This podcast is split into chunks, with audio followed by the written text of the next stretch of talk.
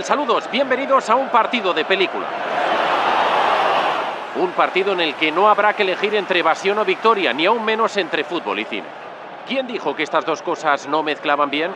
Tenemos por delante 90 apasionantes minutos. ¿Quién sabe si más en los que se convencerán de todo lo contrario? Acomódense en su asiento y presten atención al terreno de juego que hoy es una pantalla. El fútbol y el cine tienen más cosas en común de las que pensamos y hoy nos hemos propuesto demostrarlo. Os saluda Miguel Gutiérrez, muy bien rodeado hoy, acompañado seguramente de las dos personas que mejor nos pueden explicar esta relación, porque para hablar de fútbol y cine no se me ocurre nadie mejor que arroba fútbol y cine, que es el nombre de guerra tuitero de Carlos Magañón. ¿Qué tal, Carlos? Hola, Miguel, ¿qué tal estás? ¿Cómo estás? Eh, Carlos es el director de la revista Cinemanía, futbolista, hijo de futbolista, perico. Eh, ¿Cómo te defines tú? me defino como, bueno, perico me define bien, pero, pero bueno, un tipo que tiene una gran pasión por el cine y por el fútbol. Eso, esa es la única verdad de todo lo que has dicho. Y está también con nosotros Javier Ocaña, crítico de cine del país y colaborador en Televisión Española, la cadena SER o en la propia Cinemanía y gran aficionado al fútbol, además, Javier. También me encantaba jugar al fútbol cuando podía hacerlo, ahora ya menos un perico y un culé hoy. Eh, ¿cómo, alguien nacido en, Martos, en la provincia de Jaén, eh, en esa época se hizo del Barça, cuando entiendo que lo normal era hacerse del Real Madrid, ¿no? Influencias del hermano mayor que fue a Barcelona a ver a sus tíos y se enamoró de Cruyff y entonces el hermano pequeño tenía que ser del Barça. es una buena explicación. Vamos a tener hoy un, español Barça que este año no, lo tenemos. Pero bueno, lo que vamos a hacer hoy es eh, comentar una lista. Nos gustan las listas y Carlos ha elaborado una con 20 películas que no es que sean las mejores, mm, sino que son las que nos van a permitir tocar más palos, ¿no? Esa es un poco la idea. Esa es la idea, son películas que, que abren el abanico para que Javi y yo podamos meterle el diente a algunos aspectos concretos. Obviamente son todas películas interesantes por lo menos. Me comentabas que, bueno, fútbol y cine son dos pasiones que nacen al mismo tiempo, a finales del siglo XIX, que eclosionan a la vez en los años 20 del siglo pasado, que crean su propio Star System, que atraviesan sus crisis y cambios de paradigma en los años 70 y que han entrado en el siglo XXI con diferente pie. La verdad es que sí, la verdad es que ahora además estamos viviendo, en esta pandemia estamos viviendo exactamente quizá el punto más bajo de lo que es la, el cine como lo hemos conocido durante este siglo y pico, ¿verdad Javi? Tiene un punto de tristeza y tiene un punto de ilusión de que vamos a salir de esta y que también nos lo podemos trabajar de otros modos y, al final siempre va a haber historias que contar y historias que ver. Eso es, y el fútbol que, ha pasado también sus momentos difíciles en cuanto a fútbol más defensivo, fútbol que, interesaba menos a la gente, yo creo que ahora está viviendo un, un esplendor que a veces incluso a los más futboleros nos parece peligroso, ¿no? Porque, porque está en todas partes, lo llena todo a todas horas la información y los partidos nos abruman y da a veces esa sensación como de que si no ves este partido da igual porque verás el próximo, ¿no? Cuando nosotros hemos crecido en una, en, una época en la que había que ver el partido del sábado o del domingo. Si, si te lo perdías ya no, no había otra posibilidad y, existía esa eh, posibilidad remota de la radio, de la ilusión de las imágenes a través de la radio que es algo que ahora las jóvenes generaciones que tienen la tele eh, a cada momento casi no la pueden ni entender, es, creo yo. Es tremendo. Eh, y, la verdad es que, estas dos pasiones, digamos, que son ciertas, el fútbol y el cine, que, empezaron a la vez, como como ha recordado Miguel, eh, siempre da la sensación, si tú preguntas a la gente, incluso a gente cinéfila y gente que, que, se jacta de haber visto muchas películas, como que no hay muchas películas, ¿no? Que, combinan poco y muy mal. Y yo sí que creo que hay algunas razones que, objetivas que lo explican, ¿no? Es cierto que, siempre ha habido problemas técnicos para rodar el fútbol y me remito a los años primeros de, la historia del, de la historia del cine donde sí se podían rodar películas por ejemplo de boxeo Javi que eso al final al final la forma de rodaje eh, está muy muy mediatizada por, por, la amplitud del campo. Al final un cuadrilátero es un, un reducto muy pequeño. Tú pones una o dos cámaras o incluso con una diferentes ángulos pero en el fútbol es que el balón va en un segundo de eh, un lugar a 50 metros. ¿Y cómo lo filmas eso en cine? Es que es muy difícil. Incluso un, ataque, un ataque estático en baloncesto, con un ataque de defensa, lo puedes filmar de una forma mucho más fácil que fútbol, que, tiene unas dificultades enormes realmente. Y, eso añadido a que, por ejemplo, el boxeo o otros deportes son individuales y digamos que, para la trama de la película, para el conflicto que pueda tener su protagonista, siempre es mucho más fácil que hacerlo sobre un deporte que en realidad es un deporte absolutamente colectivo. ¿no? Si, si empezamos a añadir problemas, nos vamos a encontrar además también como bien sabes, Javi, que, a los cineastas de determinadas épocas eh, el fútbol les parecía algo así como el opio del pueblo, ¿no? Eh, estaba reñido. Por, Eso por suerte ha cambiado mucho, radicalmente creo que ha cambiado ese concepto de que eh, la cultura y el deporte, principalmente el fútbol, la cultura y el fútbol estaban completamente enfrentados, cuando no es cierto, cuando ha habido escritores míticos que jugaban al fútbol, eh, cuando ha habido eh, bueno, intelectuales de, todos los países que son muy futboleros y cuando últimamente además hay eh, gente dedicada al fútbol, futbolistas, periodistas y demás, que son especialistas absolutos en cultura, en literatura, en arte en general. Y, eso se ha ido rompiendo con las nuevas generaciones que, que no tienen esos, esos, esas rémoras del pasado. Claro, pero tú fíjate que, que, como esos problemas de la intelectualidad, por ejemplo, un tipo como Pasolini, que era un futbolero irredento, que le gustaba ah. jugar además, que es ya el estadio superior del, del, futbolerismo, jamás hizo una película sobre fútbol, jamás le interesó llevar esa pasión suya al cine, probablemente porque pensó o pensase en su momento, aparte de esas dificultades técnicas de, las que hemos hablado, de dónde meter la cámara, dónde diablos meter la cámara, pues que no merecía la pena, ¿no? Eso, eso es, explica un poco eh, hasta dónde, que hasta aquí hemos llegado con pocas películas comparado con otros deportes, incluso también comparado con que Hollywood eh, obviamente el fútbol nunca ha sido el deporte de, Estados Unidos. ¿no? Ellos han tenido otros deportes. Hay grandísimas películas de baloncesto, de béisbol, de fútbol americano. Pero claro, eh, cuando ellos se meten a hacer eh, películas de soccer, pues hacen películas de niños, más familiares, más en general. Y, y, eso se lo ha perdido el cine americano y nos lo hemos perdido nosotros, porque al final ellos son los grandes narradores y los que además eh, tienen comercialmente hablando eh, más fuerza. Claro, no ha habido un bagaje, digamos, de películas de fútbol sobre el que asentar otras nuevas películas de fútbol, al darle Hollywood la espalda. ¿no? Pero bueno, yo quiero ser un poco optimista, Miguel, Javi. Eh, si indagamos un poco, yo creo que no combinan, no combinan tampoco, hay bastantes películas sobre, sobre fútbol o detalles futboleros en películas, que a veces yo con eso me, contento, y tampoco combinan tan mal a veces. Hay películas que no están nada mal, ¿no? Y, así es que es verdad que hay muchas más películas de las que las que recordamos, y es verdad que cada vez más el fútbol lo llena todo y ocupa más espacios.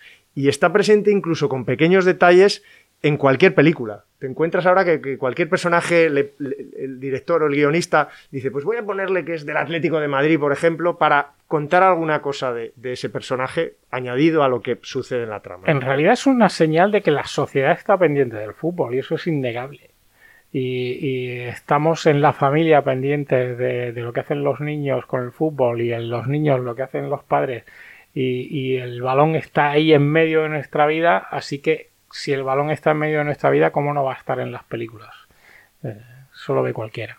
Y luego, además, sí que es cierto que poco a poco hemos ido viendo que hay una mejor. Ese problema que decíamos de, de dónde rodar, cómo rodar, con qué cámara y qué director, ¿no? Qué director que ame el fútbol, porque para contar una historia sobre fútbol, igual que para contar cualquier otra historia, bien, hace falta amarlo, ¿no? Eh, a veces hemos comentado que Oliver Stone hizo un domingo cualquiera porque es un enamorado del fútbol americano. No le hubiera salido una película redonda si él no hubiera tenido esa pulsión mm. interna, ¿no? Entonces, yo creo que hay motivos para la esperanza, la tecnología ha mejorado, sobre todo lo hemos visto en la publicidad, ¿no? Hay anuncios inolvidables que hemos visto y hemos pensado, jolín, si han podido hacer este anuncio, Nike, por ejemplo, y ya no digo el del aeropuerto, digo eh, algunos que son extraordinarios, como que se cambia la identidad con Cristiano, con Neymar, eh, y, ¿cómo no trasladarlo al, al, cine propiamente dicho, ¿no? Oye, Carlos, ¿y alguna película sobre fútbol sin el fútbol? Estoy pensando un poco en Moneyball, que era una película sobre béisbol donde había una secuencia, creo recordar, de, un partido de béisbol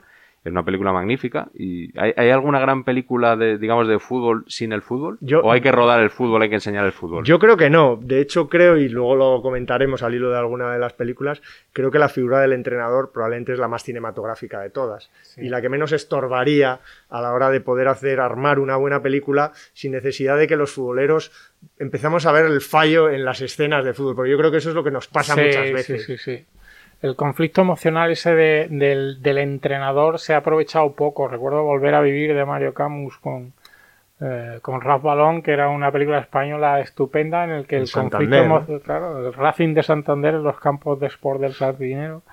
Y, y, además aprovechaban muy bien las imágenes documentales de los partidos del Racing de, en segunda división de aquel año.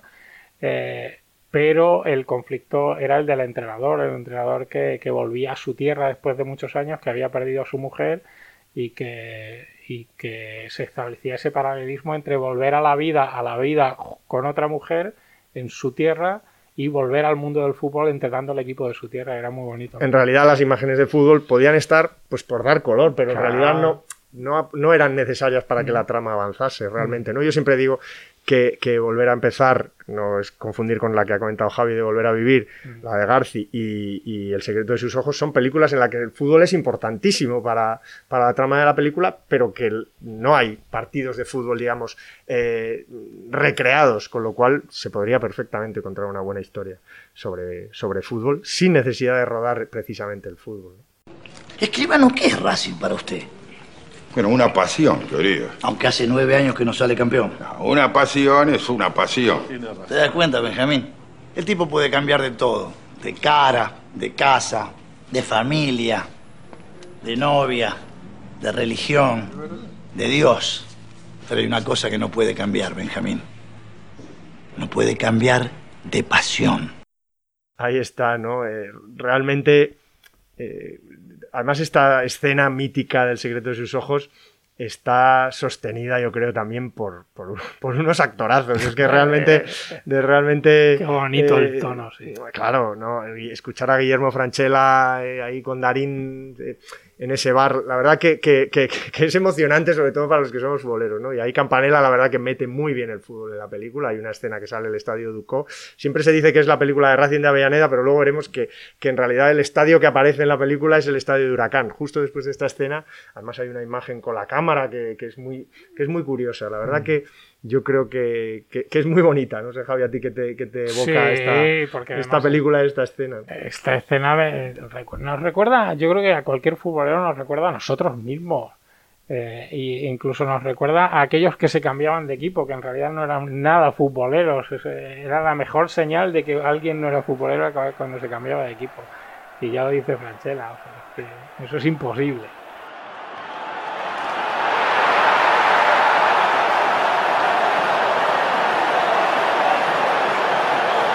Ya conocemos las alineaciones, todos los jugadores están ya sobre el campo. Todo preparado, todo dispuesto. Y comienza el partido. Vamos ya con esas 20 grandes películas que nos sirven hoy para ahondar en la relación entre estos dos universos. Os propongo comenzar con la gran película sobre fútbol, eh, así entrecomillado en palabras de Carlos. Aquí no nos vamos a guardar nada para el final, y el bueno que tira el primer penalti, no, no, no lo dejamos para el quinto. Estoy hablando, por supuesto, de Evasión o Victoria, de John Houston. El extremo que corra por la banda pero sin meterse en el área. No pretendáis llegar solos ante el portero. Pasad balones al centro. Hay que jugar para el equipo y centrar desde aquí y desde aquí. El que debe correr es el balón, no vosotros. No estáis en condiciones de correr durante 90 minutos, os lo garantizo.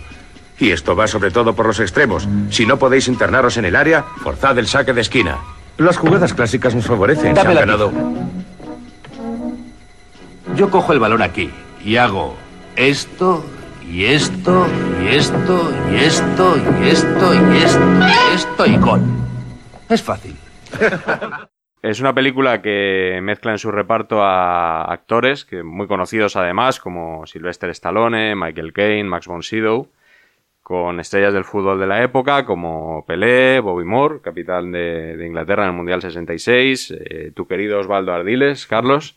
Eh, nuestro querido, nuestro Bueno, un poquito de todos. Eh, es una película de 1981 a la que tú, Carlos, dedicaste un libro entero, un partido de leyenda. Hoy creo que vas a tener que ser un pelín más breve para hablar de ella. Yo, yo simplemente diría que eh, no es la mejor, seguro, hay películas mejores, de hecho me gustan más otras películas. Eh, es una de las, probablemente de las peores, y ahí Javi me puede decir, seguro, una de las peores películas de John Huston. Que Alguna tiene peor, ¿eh? no, no, no, no, a mí me gusta, a mí me gusta.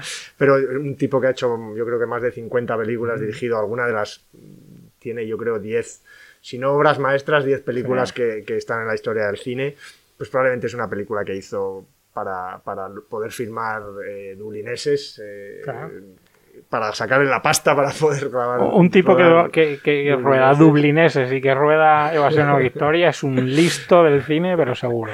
Exacto. Y yo siempre la he, la he definido como la Casa Blanca del fútbol por eso mismo, ¿no? porque no era mejor como Casa Blanca, pero sí que ha logrado un estatus de película mítica, de película de culto, que es innegable. Primero porque es irrepetible. No se va a poder rodar otra película con, ese, con, con esa naturalidad, con actores de esa categoría, porque Stallone en ese momento era el número uno, pero Max von Sydow es una, una figura del, del, cine de autor eh, con, con, sus películas con Bergman, y Michael Caine pues es un, un, hombre que ha hecho de todo y que podría estar en cualquier también cualquier repertorio de, de, de cine eh, universal que hagamos, ¿no? Y, y todo ello rodeado además de una historia sobre la Segunda Guerra Mundial que hace que sea además una película muy pop, eh, pop y pulp a la vez, ¿no?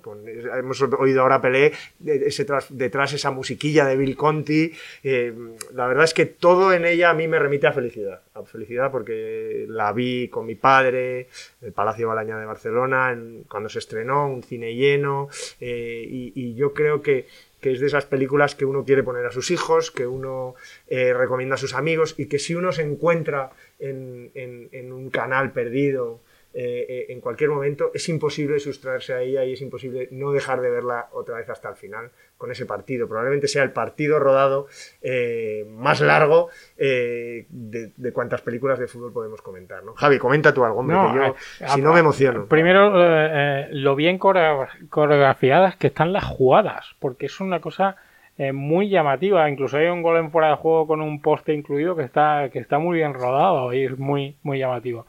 Y luego eh, es la perfecta película popular, como parte muy bien de otra gran película eh, de evasión, que es La Gran Evasión de, de John Sturges, y cómo mm, sumando el, el fútbol y el maravilloso conflicto moral que hay en el descanso, que es el que siempre me ha llamado la atención, que, es el que remite al título explícito eh, en español ese descanso en el que los eh, miembros de la resistencia francesa ya han cavado el túnel y se van a ir por la piscina y ellos piensan en ese momento que es más importante escaparse por el túnel que nos se han currado la resistencia francesa o dejarlos tirados y salir a ganar el partido.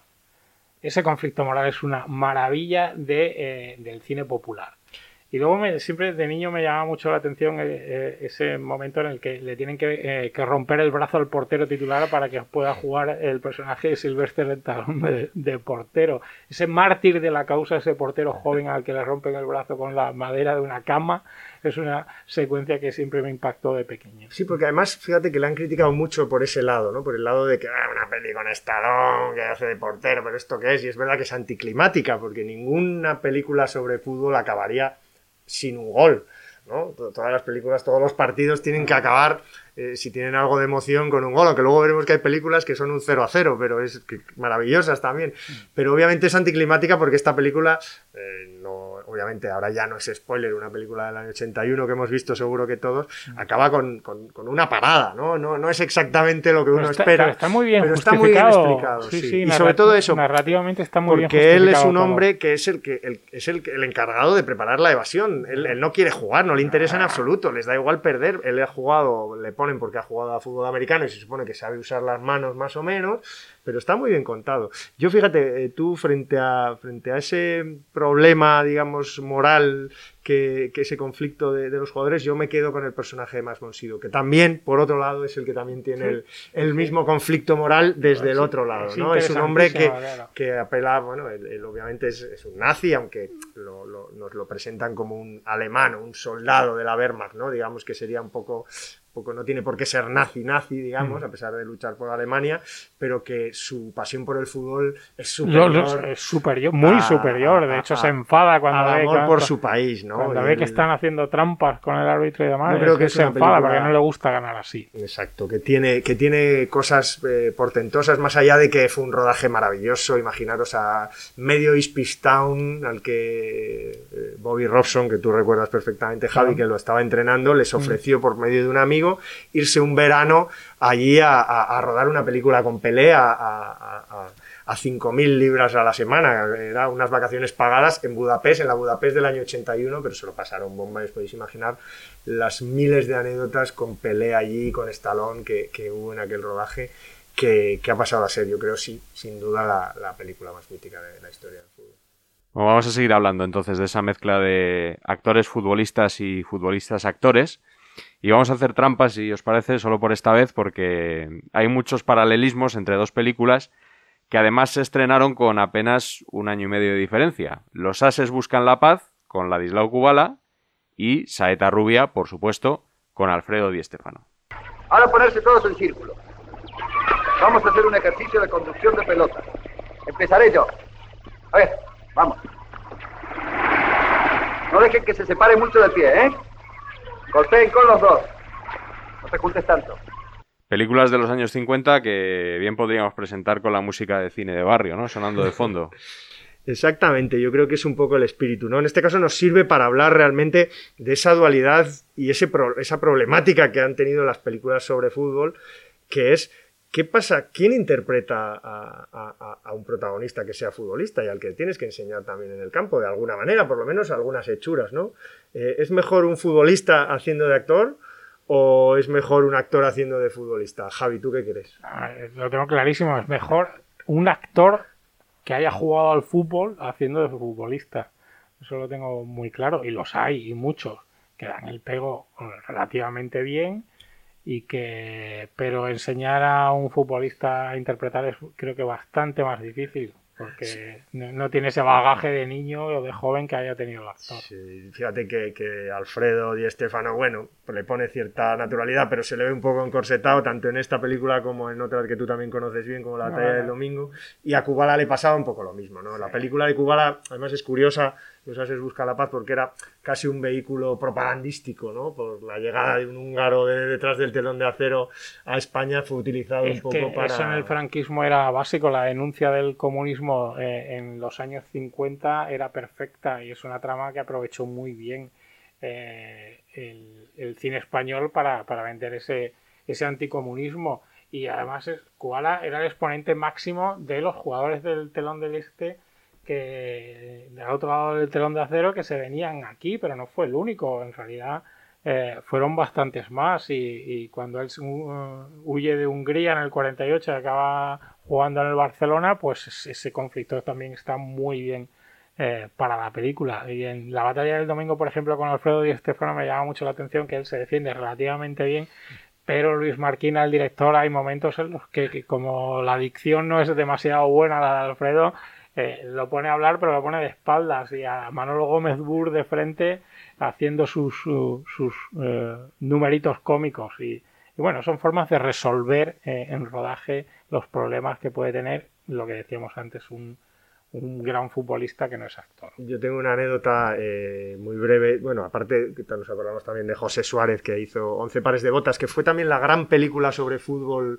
Pretendía ser como un fresco de todo el fútbol de los En ese años sentido es 50. el, es el fresco, eh, creo que más completo, por lo menos, del cine español. Había directivos, había eh, periodistas, estaban la- las chicas que siempre eran las que las que eh, venían a medrar en el espíritu de concentración de, de- los hombres futbolistas. Era todo muy muy masculino, muy macho y muy, eh, muy repulsivo en ese sentido. Y, pero sí que sí que abarca mucho, abarca un poco a los hinchas también, abarca a los jugadores, abarca eh, hasta hay un momento de, dopaje o de eh, venta de un partido. Sí, estaba, estaba, estaba curiosa esa película. Yo recuerdo, por, por, cerrar este capítulo, una anécdota con Kuno Becker. Recordaréis una trilogía que empezó con mucho ímpetu y parecía que se lo iba a comer todo, porque además tenía presencia de futbolistas eh, en cameos o en starrings eh, de futbolistas de la época, que era la trilogía Gol, que empezó, y, ya la segunda ya no se estrenó en el cine, y, y la tercera ya fue directamente casi ni, ni, ni, ni en vídeo. Pero la primera yo pude entrevistar a, a, a, Kuno Becker, que era su protagonista, y era un chico mexicano que hacía de un actor, que hacía de un futbolista latino que acababa en Europa, primero en el Newcastle, luego en el Real Madrid, pues el chico me confesó en una entrevista que él había hecho pues como los actores antiguos que aprendían a montar a caballo aprendían a usar la espada, que había aprendido, o él creía que había aprendido no, creía, a, a, a claro. chutar y obviamente le habían puesto un, un, un, entrenador para que, bueno, empezara y obviamente cuando tú veías la película aquello cantaba que, que tiraba la forma para de atrás. Poner el cuerpo a la hora de lanzar una falta era muy llamativo que además en, en una de esas películas el, el, clímax final era el que lanzaba una falta pero no la lanzaba el protagonista Kuno que la lanzaba Beckham. Era un poco alucinante, era un poco antidramático en ese sentido. Bueno, vamos a seguir hablando de fútbol de barrio, no nos vamos a ir a Beckham todavía, y de esos sueños de fútbol que se fraguan en el barrio, que es lo que coloquialmente podríamos denominar salir del arroyo, y recuperamos una película un poco anterior. Es argentina y se titula Pelota de trapo. ¿Hace mucho que juegas fútbol? Sí, como jugar he jugado toda la vida, pero profesionalmente empiezo ahora. Profesionalmente termina ahora. ¿Cómo dijo? Digo que profesionalmente termina ahora. Doctor. Usted no ha entendido. Yo soy el que jugó ayer, el que va a firmar ahora por 50 mil pesos. Come uña, recuerda. Pero, ¿pero qué quiere usted decir? Digo que usted sufre de estrechez mitral. ¿Y eso? ¿Qué es, doctor? Es una enfermedad del corazón que produce la dilatación de la aurícula izquierda hasta causar la muerte si se hacen ejercicio violento como es el fútbol. Película de 1949, dirigida por Leopoldo Torres Ríos y creo que conocida en España con otro título, Drama sobre el césped. Un título muy de telefilm, ¿no? Nosotros sí, nos, nos, vamos a quedar sí, con el original. Eh, efectivamente, Pelota de Trapo. En Argentina es un fenómeno y es una película que dio lugar a, a, a, a diferentes y diversas secuelas y partes, ¿no? Eh, como Pelota de Cuero y luego películas como El Crack o El Hijo del Crack. La traigo sobre todo porque eh, cómo se vive el fútbol en Argentina eh, y todos lo sabemos, eh, se ha trasladado al cine de una manera muy peculiar. Hay una serie de películas argentinas, estas que, comento, que trasladen un sentido dramático, un sentido trágico del fútbol que yo no he visto en otras cinematografías como la española o como la británica, que son las que probablemente, la española porque la tenemos más cerca, la británica porque es la que más ejemplos, por ejemplo, ha dado al fútbol. Pero hay un sentido sobre, sobre la pérdida del fútbol, sobre qué ocurre cuando alguien no puede seguir jugando al fútbol o se le acaba el fútbol, llega a la retirada, que está contado de una manera muy, muy interesante en Pelota de Trapo, que es un poco cine de barrio a la Argentina y que y que merece mucho la pena. Y lo de salir un poco del arroyo eh, se ve también en películas como, como la de José Suárez de 11 pares de botas que ha comentado antes Javi. Eh, ahí se ve como, pues, en algunos momentos eh, ha cambiado mucho la tipología del futbolista, pero en algunos momentos era la única salida para un determinado tipo de, personas o de gente eh, para poder llegar a, triunfar en la vida, simplemente. No, no, no había otra cosa que darle patadas a un balón y algunos intentaban explotarlo dentro de, la, de, la, de las limitaciones intelectuales que les permitía el saber que esa era su único sustento o, o, o echar por la borda el don que, que tenían. Bueno, seguimos en Argentina, aunque avanzamos casi dos tercios de siglo, hasta 2013 y las modernas técnicas de animación que hicieron posible Futbolín, de Juan José Campanella. ¡Eh, viejo, cambia la cara! Desperdicié mi vida jugando al metegol y ahora no tengo nada. No te me caigas ahora que este partido todavía se puede dar vuelta, viejo. Vamos a buscar a los muchachos que son de fierro. ¿A dónde? Ah, no sé. Yo adentro del metegol me conozco cada centímetro acá afuera. Eh, Campanella alcanzó eh, el éxito mundial cuatro años antes con El secreto de sus ojos, que ya hemos comentado, incluido el Oscar a la mejor película internacional. Luego pasó unos años haciendo tele y regresó al cine con esta película, en cuyo guion participó también Eduardo Sacheri, a partir de un cuento además del negro Fontana Rosa. Ganó el Goya, la mejor película de animación, y Carlos, tú creo que tuviste incluso una pequeña participación en el proyecto. bueno, hay eh, polémica porque muchos... Polémica, nada mu Sí, mucho, mucha gente obviamente eh, defendió en su momento que esa película tenía que verse en su versión original, digamos, eh, en, en, castellano de Argentina, pero es cierto que probablemente, sobre todo pensando en el público infantil de España, a lo mejor se les hacía un poco complicado. Yo creo que siendo una película de niños, por ahí por ahí se puede entender una decisión que en el fondo pues está oye, somos todos, hablamos la misma idioma universal y precisamente ese es el encanto de poder ver películas argentinas. Pero es verdad que tratándose de una película que va dirigida obviamente al público infantil, yo creo que en este caso se hizo y yo pude doblar a un, a un, personaje un minuto. Pero para mí, y ahora te, me cuentas tú, Javi, a mí es una película que me resulta un poco cargante. Me parece una buena película, me parece muy interesante, un largometraje eh, sobre algo y, y tiene encanto y tiene momentos muy interesantes y me parece, bueno, admirable. Pero sí que me parece un poco cargante. Quizá porque el personaje del malo me remite muy fácilmente a Cristiano Ronaldo, muy obviamente. Eh, hay algunas cosas que, algunas cosas que me gustan mucho y hay algunas cosas que, que casi casi te diría que no me gustan nada. Es mejor el concepto que, el desarrollo. A mí me pasa un poco igual. Y, el, acudir a arquetipos tan conocidos. Eh, sabiendo que hay mucha gente que igual ese arquetipo le molesta, simplemente porque sea madridista o porque eh, le guste especialmente ese jugador, eh, tiene, tiene más riesgos de los que, de los que parece, sí. Eh, nos sirve esta película para hablar un poco así en genérico sobre la animación y, el fútbol, ¿no? Porque es verdad que hemos dicho que era técnicamente muy difícil rodar el fútbol, la animación permitía, igual que el documental, permitía hacer muchas más cosas, ¿no? Y es cierto que, mm, casi todos, aunque yo creo que Javi y yo ya éramos un poquito mayores, pero todos hemos heredado eh, esa imagen del fútbol que nos trajo eh, Oliver y Benji, Capitán Subasa, una serie mítica de la animación, mítica para los futboleros, mítica para tantas generaciones generaciones de, niños, pero sí es verdad que, logró hacer que viéramos en pantalla, aparte del, aparte del, fútbol que hemos visto siempre real, que viéramos el fútbol trasladado a, imagen para niños. ¿no? Hay otras como Cavernícola que retrataba de forma graciosa. le tengo más encanto Cavernícola que, a Futbolín, por ejemplo. Eh, y, Javi recuerda que se la iba a tirar yo, pero, pero él me ha dicho que, que se acordaba perfectamente de esa escena, una escena de nuestra infancia, es así, de una película de Disney donde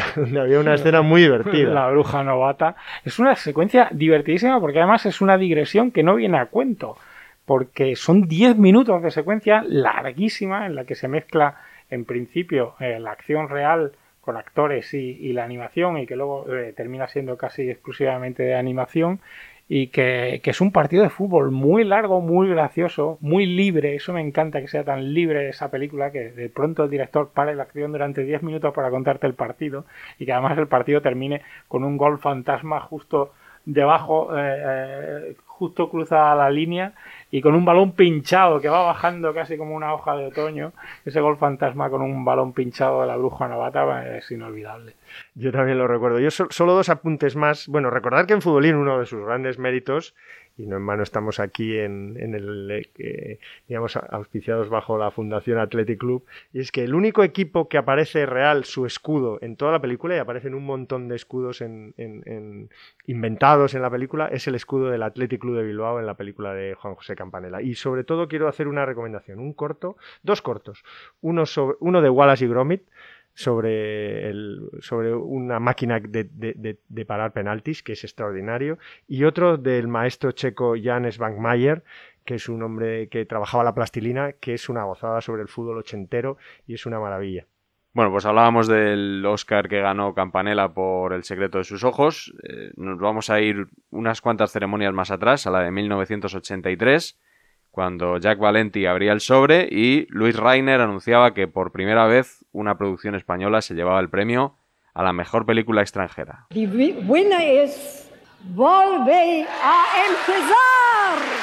Por supuesto, Volver a empezar de José Luis García. Os pido un brindis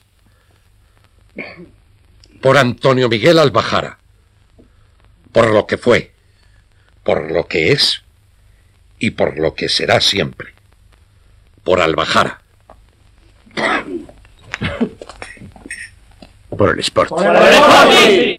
El Sporting de Gijón, eh, el único equipo de la historia que tiene un Oscar, porque realmente esta película, eh, el Sporting aparece de, forma destacadísima, es un homenaje continuo el que García hace a la ciudad de Gijón, obviamente, y a, y a su equipo de fútbol. Un homenaje además buscado y, que incluso él volvió de, Hollywood y volvió a un partido del Atleti, además, de su, de su Atlético de Madrid en, en, el Molinón, para llevar el Oscar a la afición, ¿no? O sea, que, que sí que fue la, la, el primer club en tener un Oscar. Y luego llegó Campanella con El secreto de sus ojos y rivalizaron Sporting de Gijón, Racing de Avellaneda. Eh, los dos equipos se jactan de tener un Oscar. Yo creo que el del Sporting es eh, en buena lid, el de, el, de, el, de, el de Racing de Avellaneda compartido con Huracán, pero la verdad es que es una película en la que, en la, que la nostalgia, como muchas veces en la, en la filmografía de Garci, tiene un peso extraordinario y que el fútbol está tan bien metido. Tienen tanto sabor esas imágenes grabadas en cine, en el Molinón, esos partidos, esos momentos en mareo.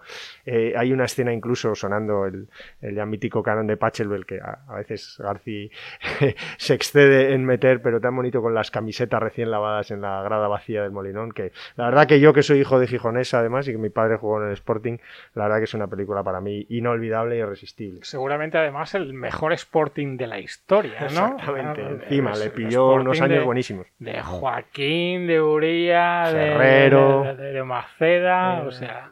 Es, eh, es, el mejor. Se había ido Kini al Barça, yo creo. Sí, justo, pero justo entonces. Sale claramente sí, sí. en la cena de jugadores, se ve perfectamente, en alguna jugada también eh, antes de irse a jugar al Madrid y, y luego ese, ese olor a campo, aunque el cine no se huele, si tú lo ruedas bien y lo, y lo narras bien, eh, se puede oler lo, donde tú eh, estás ambientando una película. Y ese momento en el que llega el protagonista y se mete con zapatos de calle, pero toca el césped como si lo estuviera tocando con sus botas, eh, casi se puede oler el césped y es ese punto de nostalgia que decía Carlos que tiene el personaje que ha sido premio Nobel de literatura, pero que también ama, muchísimo el fútbol. Qué bien contado. Y lo que decíamos antes, Miguel, eh, películas que, que, hablan de fútbol o que transmiten pasión por el fútbol, o que transmiten algo muy verdadero y que en realidad no son de fútbol. Eh, hablábamos antes previamente con Javi que, que él recordaba eh, una película, y tiene toda la razón, como Smoking Room,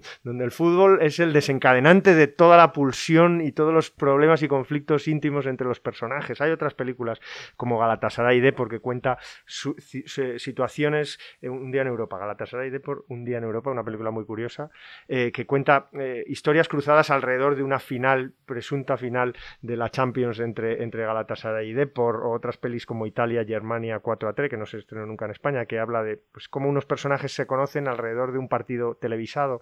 Pero cuéntanos, ¿qué te parece la de Smoking Room? Esas me parece eh, inolvidable eh, los momentos futboleros de, de Smoking Room porque porque la película expresa esa, esa falta de solidaridad, la podredumbre, la envidia, el individualismo del ser humano en la empresa se, eh, se expresa muy bien a la hora de hacer la alineación del equipo con el equipo de la empresa en el que todo el mundo quiere jugar de delantero centro o de medio centro y nadie quiere jugar de lateral derecho ni de lateral izquierdo. Ese individualismo a ultranza que te está demostrando la película a la hora de hacer una, una sala para fumadores eh, se refleja muy bien en el campo y además termina con un partido de fútbol en el que el que marca el gol y sale a hombros es el, personaje más decrépito y más eh, malvado de toda la película, el más individualista de todos. Es una paradoja muy bonita. No sé yo si podemos oler el césped de nuestra siguiente película porque desde el Molinón nos vamos más al norte todavía y nos vamos a la cuna de los inventores de esto del fútbol, Inglaterra, y en concreto a Londres, al estadio del Arsenal, pero no al moderno Emirates, sino al Highbury de 1939, año del estreno de The Arsenal Stadium Mystery.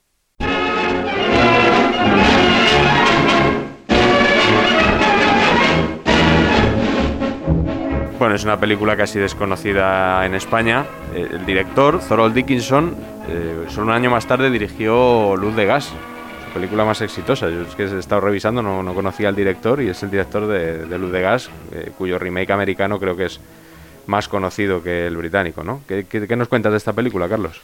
Sobre todo nos sirve, es de las primeras, prim de los primeros largometrajes eh, rodados alrededor de un club de fútbol. Eh, están rodadas las escenas en el viejo Highbury, con lo cual el sabor eh, es especial. Es una novelita pulp de estas de detectives llevada al cine, que, llevada al fútbol, que podía haber estado eh, ambientada en cualquier otro lugar, en una oficina de correos, en cualquier otro sitio, porque es bastante estática la película, digamos, pero sí que es verdad que es curioso que, que, haya una muerte dentro del estadio en el descanso de un partido entre el Arsenal y los... Bueno, en realidad utilizan, no utilizan los nombres reales de los equipos por cuestiones de derechos, pero sí que es una gran curiosidad y es un largometraje que hay que tener en cuenta siempre al hablar. Pero a mí me sirve para recordar, hemos hablado antes del cine español, de cómo vive, vivimos el fútbol a través del cine en España, de cómo lo viven en Argentina a través de esas películas donde la tragedia impera y también hay un peso de la tradición del fútbol británico, donde yo creo que han sido los que eh, cierto punto mejor nos han contado el sentimiento, la importancia del fútbol en la clase trabajadora sobre todo, pero sobre todo a nivel sentimental. ¿no? Y yo, en este caso, está esta película, pero está Camino hacia la Gloria, When Saturday Comes, The Match, Yesterday's Hero, películas de todas las épocas además. Y tengo que reconocer aquí que el que me ha enseñado mejores escenas o más emotivas escenas de, de, de fútbol en películas que no son de fútbol, como antes comentábamos, es Javi, que, que fue cuando yo le conocí el que me abrió eh, ese, ese, ese, digamos, no sé cómo decir, ese abanico de posibilidades que es conocer a Michael Powell y a Emerick Pressburger. Y Javi me recuerda, eh, me recordará ahora eh, películas que, que, hemos comentado muchas veces en las que aparecen escenas absolutamente brillantes. Otra de Carol Reed. Le dejo a él porque él me las descubrió y se lo merece. No, porque... de, de, recuerdo cuando hablábamos, empezábamos a hablar y a descubrir a, a Powell y Pressburger y, hablábamos de Smallback Room, que es un, eh, una película en realidad bélica sobre el cuarto de atrás donde están eh, los especialistas en eh, explosivos, en eh, artilugios bélicos y demás. Y hay un momento precioso en el que un, un, experto en detonar bombas está intentando detonar la bomba, está demasiado nervioso y a través de de, del sistema de auriculares lo van tranquilizando, hablándole de fútbol como una especie de crónica de un partido para que se tranquilice y se active la bomba y no le explote. Y luego otra maravillosa que es de, Carol Reed, el director del Tercer Hombre, de Stars Look Down, que es una película eh, sobre un pueblo minero en el que un grupo de mineros eh, tiene un accidente, se quedan atrapados en una mina y uno de los chavales, uno de los jóvenes mineros, iba a debutar ese fin de semana con el primer equipo de, la ciudad y el chaval está más preocupado no ya porque pueda perder la vida en el hundimiento de la mina sino porque jugaba ese domingo de titular e iba a debutar. Y hay un momento precioso en el que él le pregunta él pregunta es sábado ya porque es el día del partido. Y le dicen eh, yo creo que no que todavía no es sábado. Llevan varios días allí y en realidad lo cambia eh, eh, Carol Reed el plano y, y, pone la alineación donde lo tachan su nombre y ponen a otro. Es una maravilla.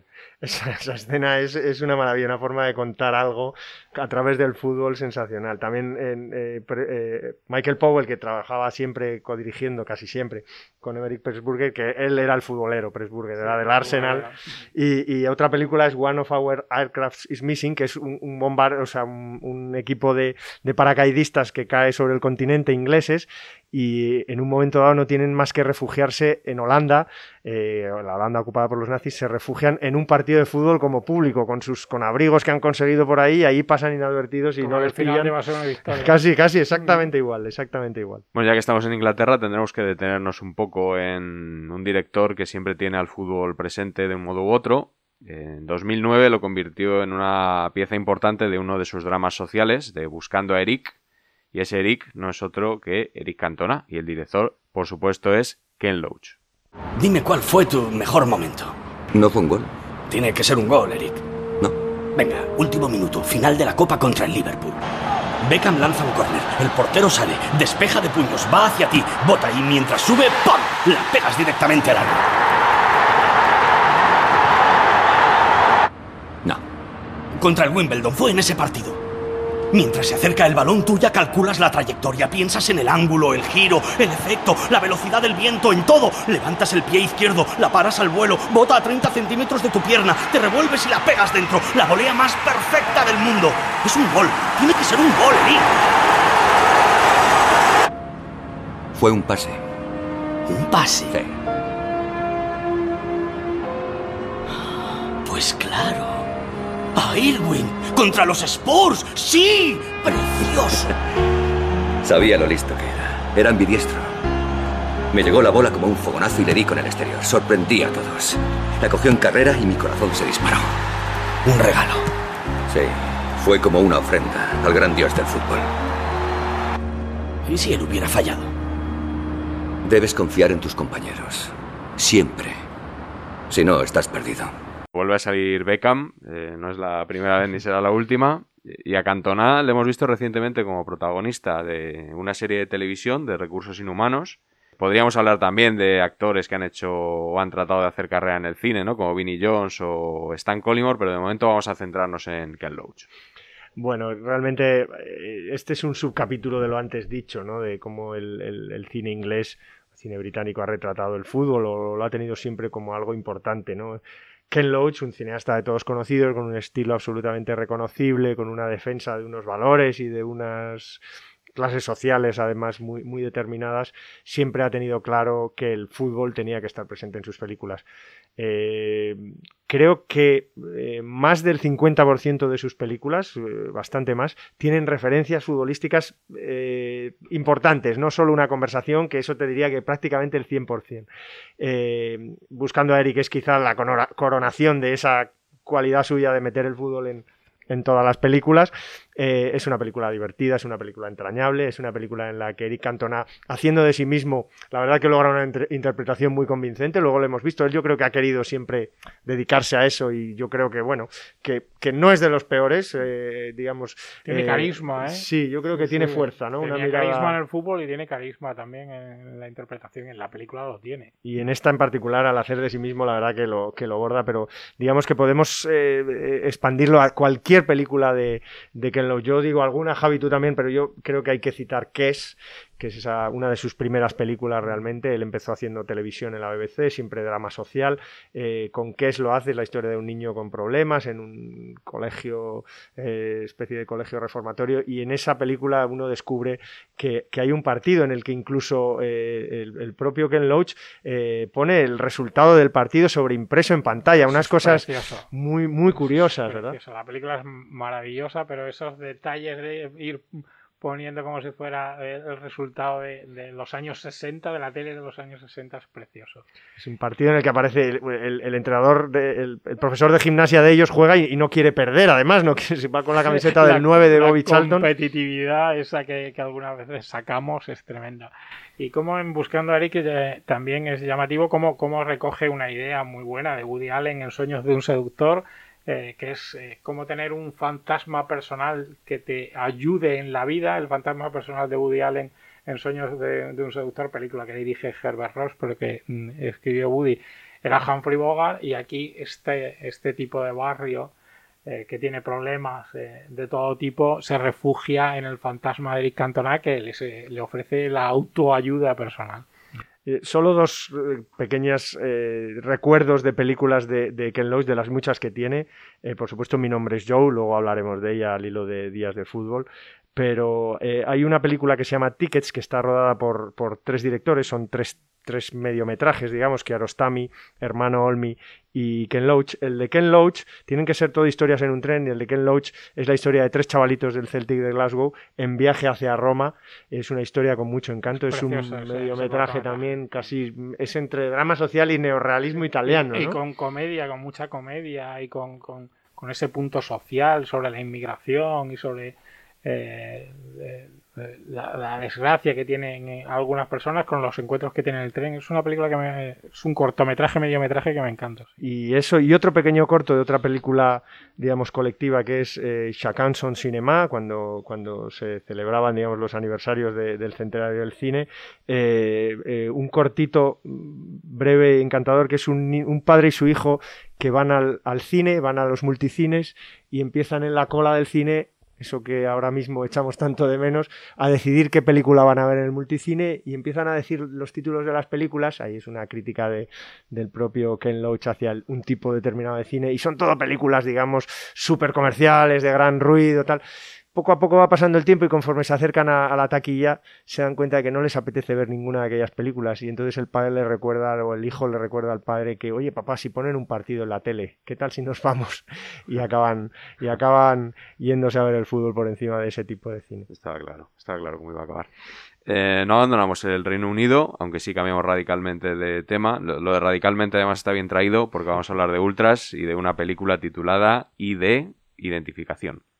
Coño, ¿qué pasa? Lo siento, John. Somos Shadwell, la perrera es nuestro hogar. Shadwell nunca, nunca, nunca se rendirá. Aunque las cosas, las cosas vayan mal. Shadwell siempre llegará al final. Estos cánticos me parece que están un poco dulcificados por el doblaje. Eh, es una película del año 95, es decir, que se rodó cuando la Premier League estaba dando sus primeros pasos después de todo lo que pasó en los 80 en Inglaterra, con los hooligans, Hazel, eh, eran unas heridas que estaban todavía muy abiertas, ¿no? Es una buena película de una época en la que efectivamente el fútbol inglés salía de, de- de un conflicto interior muy duro, de, de- de- Hazel, de Sheffield, eh, Hillsborough. La, la verdad que, que- que en ese momento hacer una película así resultaba mm, hasta cierto punto valiente, a contracorriente. Eh, empezó, digamos, un subgénero que luego eh, ha tenido repercusión más tarde, ¿no? Pero sí que esta película era una mezcla de película de Ken Loach, pero con un toque de policíaco sobre un policía que se infiltra en, en un grupo de, de- de- de- ultras, eh, de hooligans, y acaba, eh, digamos, su seso absolutamente sorbido por esa pasión de, de los aficionados. Hay otra película de Ricky Tognazzi en Italia que se llama Ultra, que Norte Ultra Sur se llama, que también estaba bastante bien. Y luego ha habido en los años ya a partir de los años 2000 como un revival de este cine dirigido a un público como eh, es más bien como que han empezado a hacer películas buscando a ese público un poco entre comillas violento o que sediento de violencia y, y- y- y por ahí han llegado muchas otras películas que, que- mí que esa- alguna no estaba mal. Sí, eh, a mí de esas la que más me gusta es de Football Factory, una película de- del año 2004, donde el director, que era Nick Love, eh, toma una decisión muy buena y es que no sale ni una sola imagen de fútbol en todo el partido, como para demostrar que todas esas peleas en los prolegómenos o después de los partidos o las reuniones en el pub, nada tienen que ver en realidad No son fútbol, ¿no? son fútbol. Es una decisión de concepto eh, maravillosa. Y, y donde pulula eh, alrededor de la película la frase merece la pena. Ha merecido la pena con un tipo cuando la piensa en el hospital casi lo han matado de una, pe- de una paliza. Y al final, el final es eh, catastrófico porque él eh, va a- de nuevo al pub donde se reúne con sus amigotes. eh, le saludan allí cuatro, cuatro garrulos como él, dándole la enhorabuena por la paliza que casi le lleva a la muerte. Y, y él piensa que eso por eso ha merecido la pena, porque lo saluden y lo tengan como un héroe cuando ha estado a punto de perder la vida. Es así de triste. Bueno, hemos hablado de los aficionados que no nos gustan, así que ahora vamos a hablar de los que sí, los buenos hinchas del fútbol, que hoy representamos con una película titulada Purely Belter, traducida en España por algún genio como ¡Qué pasada!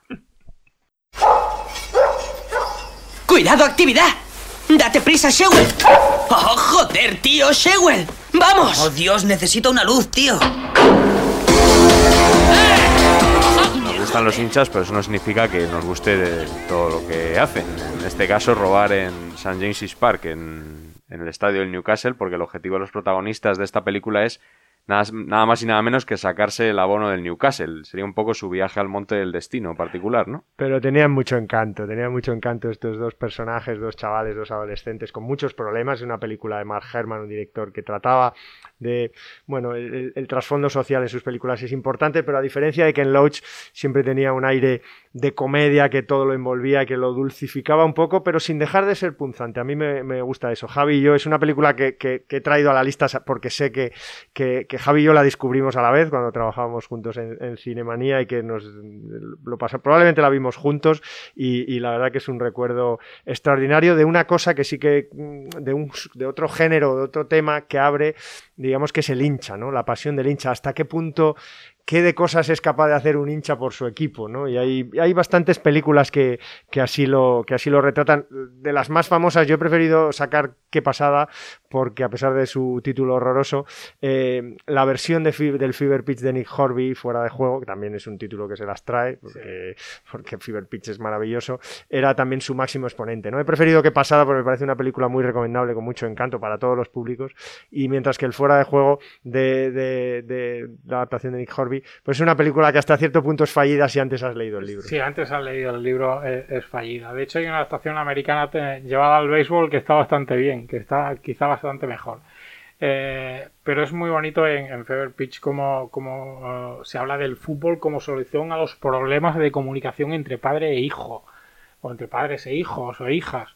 Eh, en este caso pa- padre e hijo, y, y cómo eh, la vida eh, mm, rueda alrededor del fútbol o el fútbol rueda alrededor de la vida, esa dicotomía tan bonita que también eh, está tanto en la novela como, como en la película. Y, y, un hecho también muy paradigmático que es el, hecho de, llevar a tu novia a, a, un partido de fútbol, a tu novia a la que no le gusta nada el fútbol, que es una situación que seguro que, que se ha repetido entre, entre muchos oyentes otras películas como La Gran Final, una película española que retrataba varias historias alrededor del mundo en el momento en que se disputaba la final eh, del Mundial, creo que en este caso era del Mundial en 98, eh, funcionaba muy bien porque es verdad que la gente hace cosas increíbles por, por no perderse a su equipo, por no perderse ese partido eh, y yo descubrí en tu programa, Javi, en el programa de, televisión española, descubrí El hincha con Ángel de Andrés, seguro que te acuerdas porque la presentaste tú. Eso es, una película de José María de los Rieta que también abarca eh, bastante, eh, bastantes temáticas alrededor del hincha y que eh, hay una frase muy, muy bonita en esa película que es el fútbol que es un virus contagioso sin posibilidad de, curación. esa frase se queda, se queda muy, muy marcada. Y es una película que, que, que, es como buena película popular, no quiere molestar. Antes hablábamos de cómo lo de Cristiano Ronaldo podía molestar en, la película argentina. Aquí lo que hacen es que para no molestar, eh, en lugar de enfrentar al Madrid, al Barça, al Madrid, al Atlético, no sé qué, se inventan dos clubes que no molesten a, a, nadie, dos equipos inexistentes que son el Centella Club de Fútbol y el Unión, que es su gran enemigo. Eh, así no se excluye a nadie de primeras, nadie se enfada y como buena película popular reúne más que más que un poco como los como los chicos del Newcastle de que pasada que son capaces de todo y cuando por conseguir su abono de temporada. ¿eh? Recuerdo que esa película va a gustar a mucha gente, es muy sorprendente. Nos queda solo una película antes de llegar al descanso y me atrevería a decir que de todas las que vamos a comentar hoy es la que más han visto nuestros oyentes. Es española y se titula Días de Fútbol. ¡Lo tiro yo! ¡Lo tiro yo! ¡Lo tiro yo! ¡Lo tiro yo! ¡Lo tiro yo! ¡Me cago en tu puta madre! Jorge, ¿por qué esa violencia conmigo ahora? ¿Por qué para conmigo ahora? ¿Qué pasa, Bueno, espérate, espérate que hablo yo con nada. Jorge, Jorge, ¿qué pasa? ¡Lo tiro yo! Ven, vas a tirar tú, vale. Pero por favor, escucha. Un momento, árbitro, un momento. Te pido, mira que estés... Un momento, por favor, un momento, árbitro. Este es un momento de la hostia de importante en tu vida, en la mía y en la de todos. Julián, coño, estate lo que está. Me... Mira el balón y piensa, tienes como que verlo, que es la cabeza de tu padre. ¡Antonio! ¡Antonio, deja a mi padre en paz! ¡Déjalo! Bueno, bueno, ¡Deja a mi padre! Ten cuidado con el sol que, que, te traslumbra, que estamos jodidos. Piensa la cabeza, la cabeza de tu... te está hablando tu padre.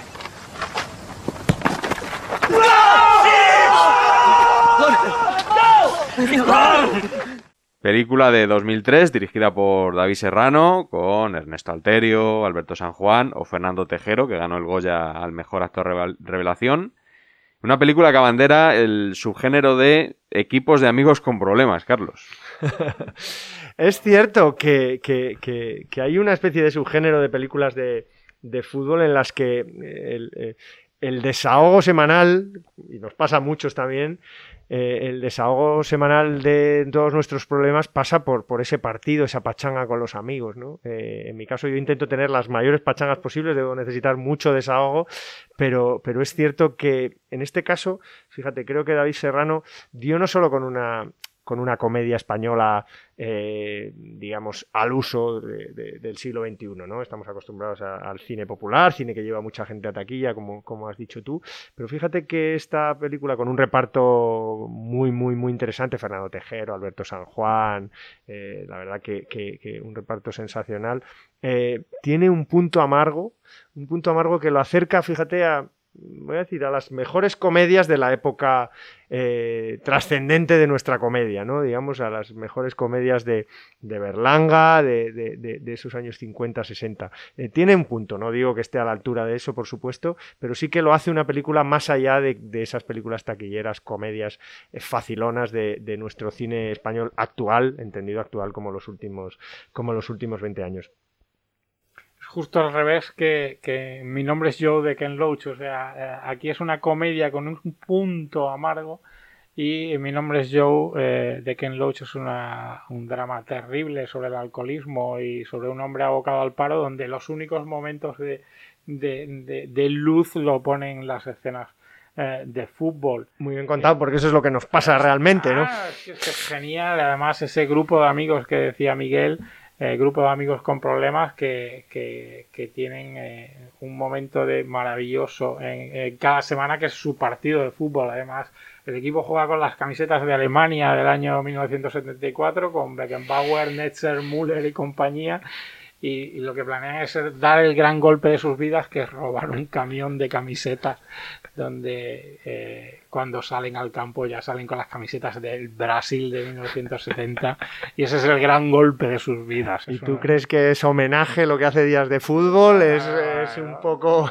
es un poco... Vamos a dejarlo en homenaje, ¿no? Bueno, es un guiño, es, un, guiño, comercial. Repite, repite esa... Ese, ese, eligen la misma equipación, digamos, ¿no? Ya podría haber elegido otra, pero bueno. Pero sí que es verdad que hay equipos de todas clases ¿eh? en este subgénero, Miguel, aunque no te lo creas, hay eh, un equipo de futbolistas gays que, compite y, y, hace gala de su, de su condición y de su sexualidad para, digamos, eh, outing, digamos, ¿no? El, salir del armario, hacerlo y competir contra los supuestos, la supuesta hombría de los futboleros, ¿no? Y en, una película alemana que es Eleven Men Out. Los Once Magníficos pasa lo mismo con un grupo, eh, con perdón de la expresión, de paquis, de, de, de Inglaterra, que, que, también pues supuestamente pues son más físicamente endebles, supuestamente, porque luego se demuestra que obviamente no es así, ¿no? Y que ganan los partidos como el que más.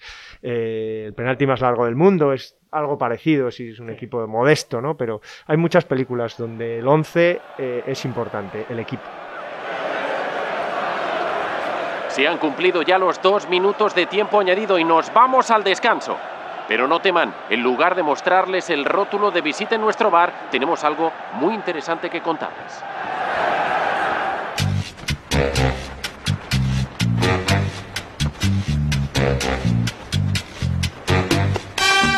Y en este tiempo de descanso aprovechamos para hablar con Roberto Santiago, el escritor, padre de la exitosa saga literaria de los futbolísimos y también director de cine, director de fútbol y cine, como ha demostrado en películas como El sueño de Iván o El penalti más largo del mundo. Esta es la breve charla con él que grabó Carlos Marañón. Tienes que engañarle. Engañarle. Eso es. Tú concéntrate. Le miras a los ojos y quieto parado hasta el último instante. Yo quieto. Muy bien. ¡Hala! Venga, empezamos. ¿Vale? Quería preguntarte eso, que, eh, ¿qué te parece la relación o cómo ves tú como cineasta y como escritor de, de, libros de fútbol y como cineasta en general, cómo ves tú esa relación o las dificultades de esa relación entre el fútbol y el cine? La relación de fútbol y cine siempre ha sido, primero, muy escasa, muy escasa, como ya sabemos todos eh, y, no especialmente satisfactoria ¿no? cuando se ha producido. Eh, yo creo que, que, hay muchos factores para que esto haya sido así. El primero, y lo digo claramente, es que creo que por parte del mundo de la cultura y del cine en concreto siempre ha habido una mirada un poco, bueno, por encima ¿no? Al fútbol como, como algo, bueno, pues que el cine no tenía por qué ocuparse de, algo tan, tan banal como, como, es el fútbol. Y eso yo a día de hoy lo sigo, lo sigo percibiendo en, en, en, en el cine y en la literatura y en los cineastas y en los escritores. Eso para empezar. Y luego la dificultad, claro, eh, cada vez mayor, que, que, que, alguna vez hemos comentado, Carlos, de, de, que cuando tú intentas llevar al cine, a la pantalla, a imágenes, eh, lo que es un partido de fútbol, eh, hoy en día, o hoy en día, o hace 20 años, o hace 30 años, da igual, con la cantidad de imágenes de fútbol real, no de ficción, sino de fútbol real que tenemos a diario, mmm, eh, con superimágenes de los mejores jugadores de todos los tiempos, en todos los ángulos posibles, de todas las maneras posibles pues es muy difícil competir contra eso y eso también hace que, que, el cine cuando se aproxima al fútbol pues vaya en inferioridad de condiciones. Eh, esa es mi sensación. Y tú, eh, antes lo has apuntado, ¿has notado que, que alguien te miraba bueno, cuando hiciste películas, sobre todo quizá el penalti más largo del mundo, ¿no? Porque El sueño de Iván, pues es una película eh, para los peques, sobre todo para el público infantil o familiar, pero sobre todo cuando hiciste el penalti más largo del mundo, ¿notaste algún tipo de mirada aviesa o algún tipo de decir, uy, una película de fútbol, qué pereza? ¿Notaste algo así? Bueno, lo noté y mucho. Eh, para empezar, eh, levantar el proyecto del penalti más largo del mundo fue, fue una travesía muy, muy larga. Fue una travesía del desierto donde los financieros y especialmente las televisiones, que como ya sabemos son los que, los que financian el cine en España desde hace muchos años, eh, nos miraban a la productora y a mí por encima del hombro diciendo una película, fútbol, el penalti más largo del mundo, un, relato, que además el penalti más largo del mundo es un relato maravilloso de Osvaldo Soriano, o sea, la mirada era como mm, no interesa, antes de abrir el guion ya era no interesa. O sea, de entrada, esos noes eh, los recibí durante casi cuatro años hasta que conseguimos levantar el proyecto. Eso para empezar. Y luego, una vez que se hizo la película, también, también eh, recuerdo ya no solo cercanos, sino algunas críticas que me quedaron grabadas como, como que partían de eso, ¿no? Y, y- y de esa mirada un poco condescendiente, ¿no? A, bueno, a película, fútbol. Y ya me parece que es una mirada para entrar en esta o en cualquier película, pues muy dañina, ¿no? Que te impide y les impide a los espectadores que, que entran así a, a ver una película que está relacionada con el fútbol, disfrutarla de verdad. Me da pena por ellos, sobre todo. Es el prejuicio, sí.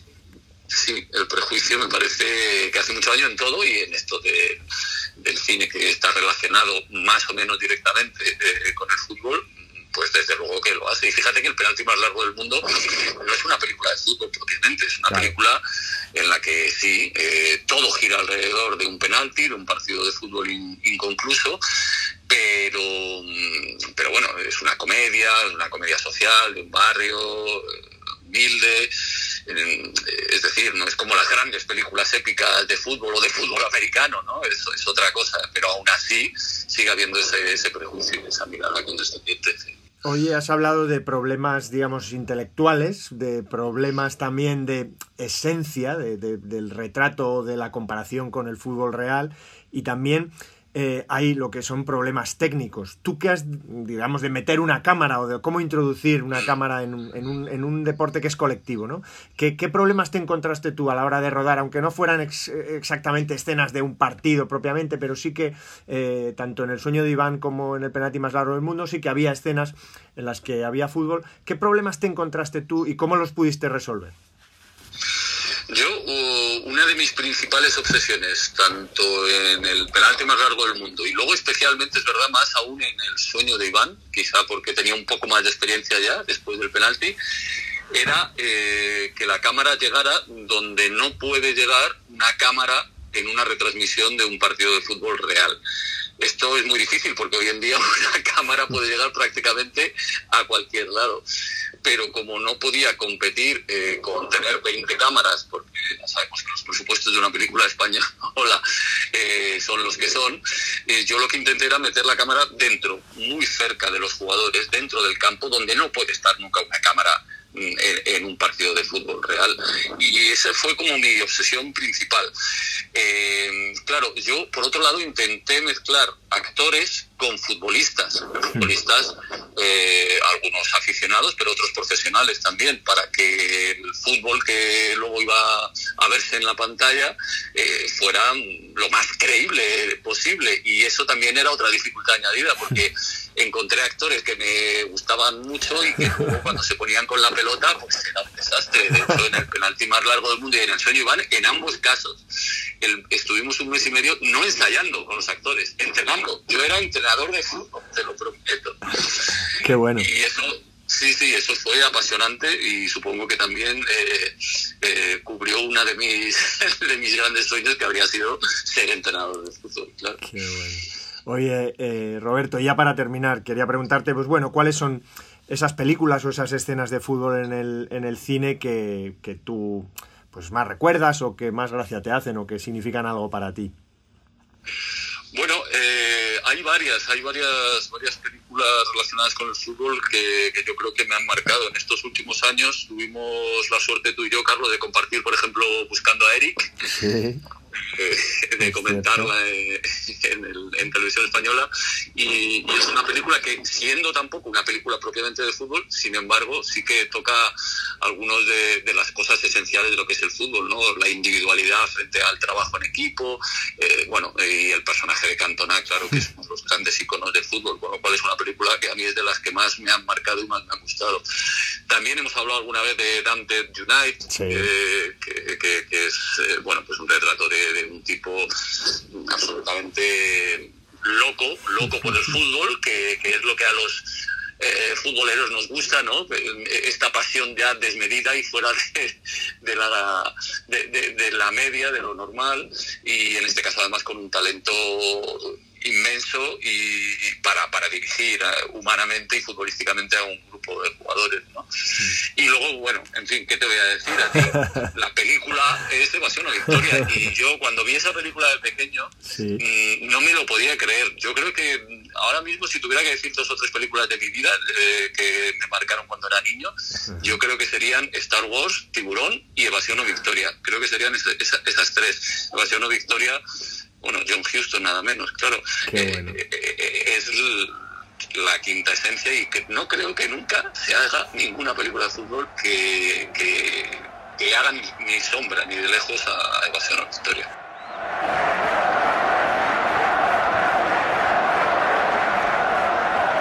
No dirán que no han tenido tiempo para ir a comprar palomitas o algún refresco. Prepárense porque nos quedan aún muchas películas que disfrutar. Comienza la segunda parte. Estoy un poco decepcionado con la primera parte. Si os lo digo, habéis estado muy bien, pero... ¿Cerocerismo o qué? No, vosotros habéis estado muy bien. Lo que pasa es que yo esperaba que esto cobrara un cariz como un poco más gafapasta. ¿Sabes lo que te digo?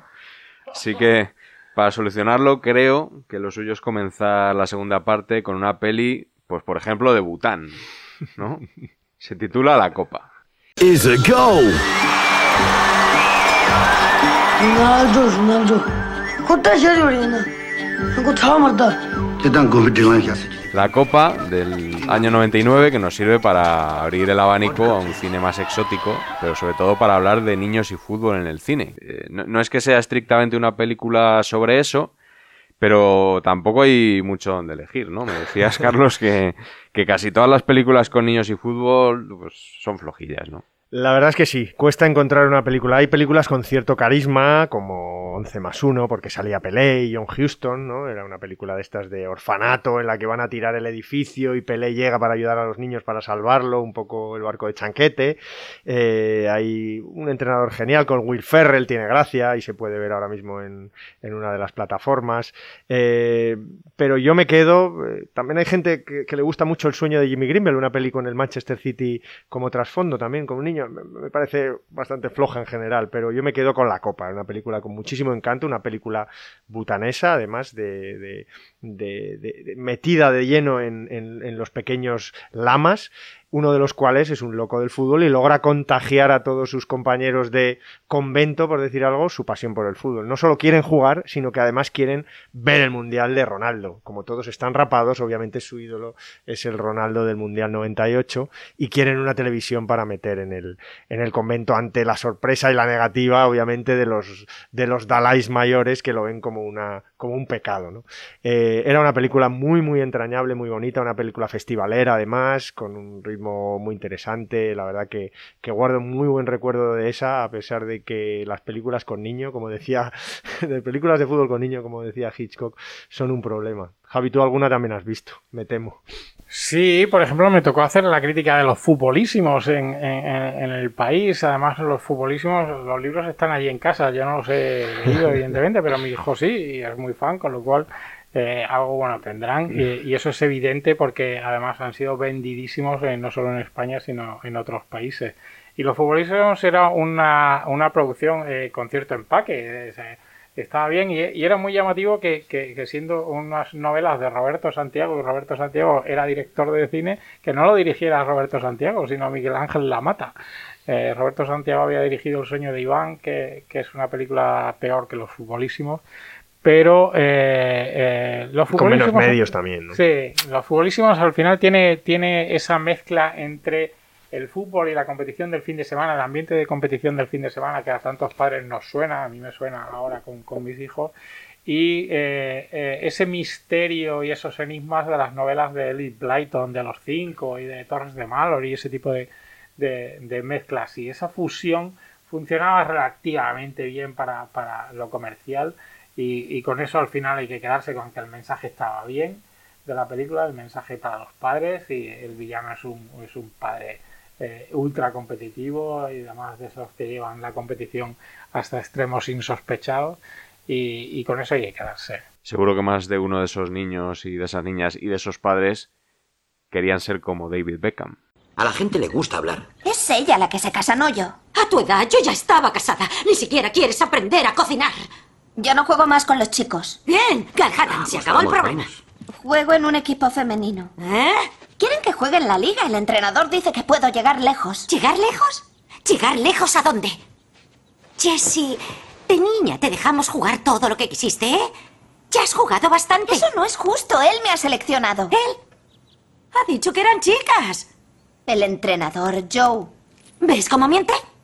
No quiero que corras medio desnuda delante de los hombres, ¿eh? Mira qué oscura te has puesto por jugar al sol. Pero mamá, es que soy muy buena. ¿Qué familia decente querría tener una nuera que se pasa el día dándole patadas a un balón, pero no sabe preparar chapatis? Quiero ser como Beckham, estrenada en 2002, un año antes de la llegada de Beckham al Real Madrid, por cierto, que es una película sobre la mujer en el fútbol, pero también sobre el papel de la mujer en la sociedad y además de una mujer perteneciente a una minoría, india en este caso.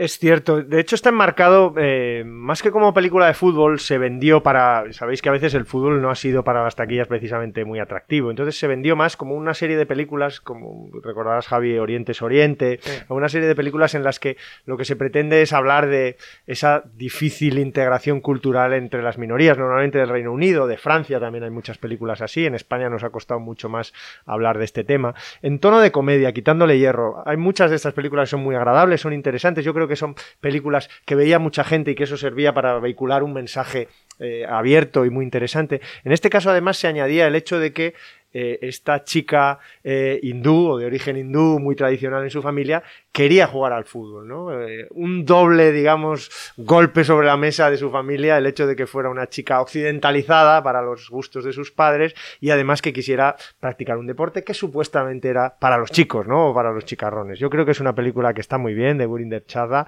eh, que cuenta con ese nombre de Beckham que, que, que, que sí no hace un cameo, porque parece ser que al final no fue él el que supuestamente aparecía, y que nos abre un, bloque, digamos, de- vinculado al fútbol femenino, a las mujeres en el fútbol, que, que tiene Gregory's Girl, una película británica de los años 70, que es una comedia de culto allí, como película que, que, que habría que anotar. Sí que es verdad, antes os lo has comentado Javi, que en los años 50 y 60 el cine retrataba a la mujer como un obstáculo para el deportista, como mujer fatal Sobre, todo en el cine español. sí, como sí. mujer fatal, ¿no? En el cine británico también hay películas que, que la ponen, digamos, como eso. Era Es la el peligro, el peligro, el de- peligro, de, de sí. la profesión. Exacto. Eh, el que hacía descarriarse al jugador Eso que es, eso, que era mujeriego y que era tal, ese jugador se- también iba al alcohol, iba por ahí, y las mujeres eran, pues eso, ¿no? Eso obviamente, gracias a Dios, ha ido, ha ido variando eh, y, tenemos como, eh, comentaremos después otra, otra película importante que es eh, Fuera de Juego, pero yo creo que, Quiero ser como Beckham es interesante. Sí, a mí de Quiero ser como Beckham me gusta mucho una conversación que hay entre la chica y el entrenador, en que el entrenador le viene a decir algo, algo así a ella como, ¿sabes por qué les asusta que juegues? Porque, porque eh, eso se aleja de todo lo que conocen. Es el miedo a lo desconocido, el miedo a lo, a lo otro, eh, los prejuicios de los padres con respecto a los hijos, también los, los prejuicios eh, de los hijos con respecto a los padres de, de otra generación. A veces desconfiamos demasiado de los padres cuando, en algún momento eh, en la juventud y en la adolescencia igual acaban dándonos una, un- una lección. Nos hacemos mayores. Sí, sí, es verdad. Eh, y luego están los prejuicios no solo de los espectadores y de los competidores, sino también de los entrenadores, ¿vale? Y todo eso estaba ahí en Quiero ser como Beckham eh, relativamente bien, sí, sí. Has nombrado fuera de juego, así que, si te parece, vamos con ella. Una película de Jafar Panahi, iraní. Jafar Panahi pasa por ser uno de los cineastas más comprometidos, más valientes, eh, represaliado en, en, su país, que en, en confinamiento eh, domiciliario, eh, no por el además. exacto, no por coronavirus, sino efectivamente por hacer su profesión y por contar la realidad de, de su país. Incluso el hombre llegó a hacer una película sobre cómo era imposible hacer una película dentro de su casa maravillosa. No película. Tiene películas muy interesantes y a él se le ocurrió retratar el problema real en Irán donde prohibieron el acceso al fútbol a los estadios a, la- a las mujeres. Entonces cuenta como un grupo de chicas eh, se disfraza de chico. Eh, primero intentan entrar, no les dejan, luego se disfrazan de chico para ver un partido de la selección iraní clasificatorio para el Mundial 2006, en donde logró la clasificación eh, Irán. Y alrededor de ahí lo que empieza como un- una película festiva, porque no deja de tener su gracia que unas chicas se vistan de chico y pretenden entrar. Poco a poco aquello va dando cada vez más angustia, sí, cada sí, vez más angustia, más angustia, en un final muy duro, muy potente, en una película que a mí, Javi, me parece que introduce además, hemos veníamos del tema de la mujer en el cine, pero introduce también el tema de la política y el fútbol y lo introduce muy bien, parece una película sensacional. Es una película sensacional. Ese momento final en el autobús con, con ella volviendo eh, es eh, muy tremendo. Autobús policial, de, de- hecho, porque se las acaba llevando la, la policía ese partido entre Irán y Bahrein, que, que tiene mucha gracia, porque luego los vemos en los mundiales y demás. Y, y hasta llegar al mundial han pasado por todo eso y han pasado por todo eso la ciudadanía, la ciudadanía femenina en este caso. Y, es muy didáctica también con respecto a la política, con, respecto a lo que se vive allí realmente, eh, que para aquí eh, son países eh, fundamentalmente desconocidos. Y se aprende mucho, se aprende mucho con el cine, muchas veces, mu- muchísimas veces, y con películas así eh, se aprende de, la sociedad. Yo no quiero dejar de, hablar, ya que hablamos un poquito de política, de una pe- película que se llama Diamantes Negros de Miguel Alcantuz, muy interesante, que nos cuenta cómo el, drama de dos chavales, de unos chavales africanos, subsaharianos, que llegan a Europa y cómo son convertidos prácticamente en stock de coque, en carne de, carne de intermediarios futbolísticos que usan su, su categoría como futbolistas de, trapicheo realmente, ¿no? Y como algunos llegan a ser eh, grandes futbolistas, pero otros se quedan en el camino y, nadie sabe más de ellos, ¿no? Es una película eh, que, explica muy bien este drama. Y, y- dejar ahí una película muy curiosa sobre que se hizo sobre, sobre oficialmente, fue la FIFA la que la pagó, que se llama United Passions, en la que aparecía Antonio de la Torre en uno de sus personajes históricos de uno de los eh, de ejecutivos españoles que, que ayudó a, a crear la FIFA en el origen de, de- de- este organismo futbolístico. Eh, yo no he llegado a verla esa película, pero me da un poco de miedo, Miguel. Bueno, eh, a, a mí me da un poco de miedo contextualizar la siguiente película, porque cuando se rodó, la FIFA todavía no existía.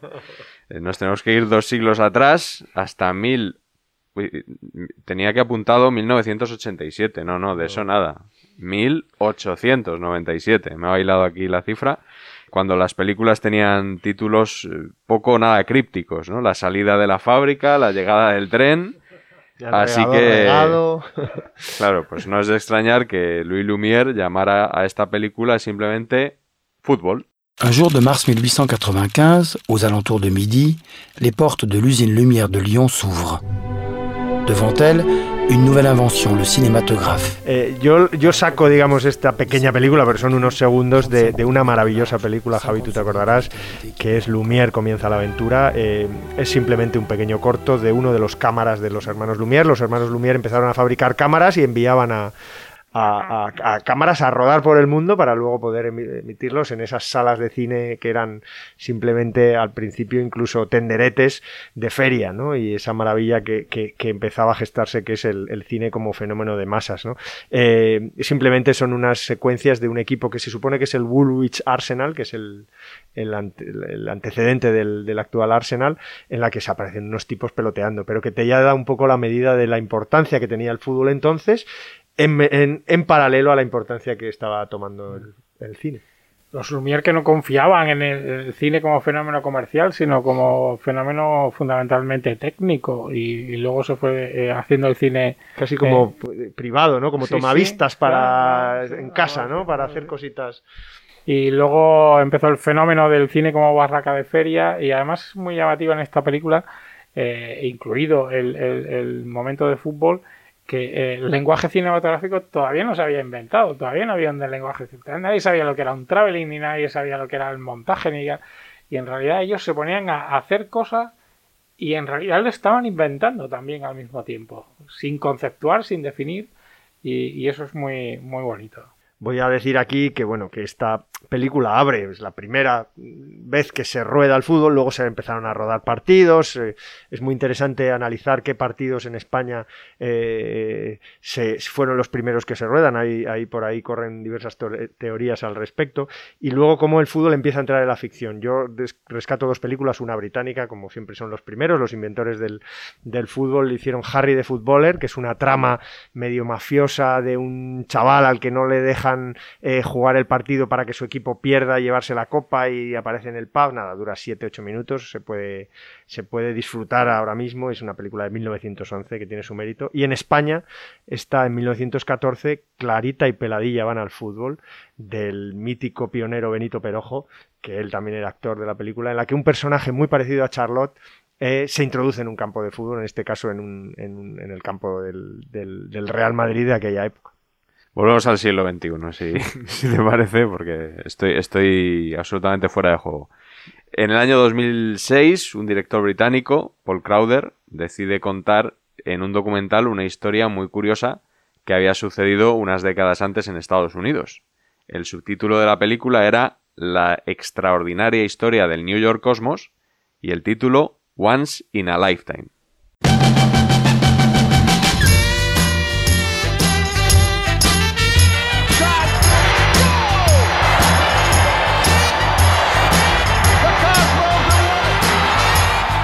The New York Cosmos were the best and worst of what soccer in America was.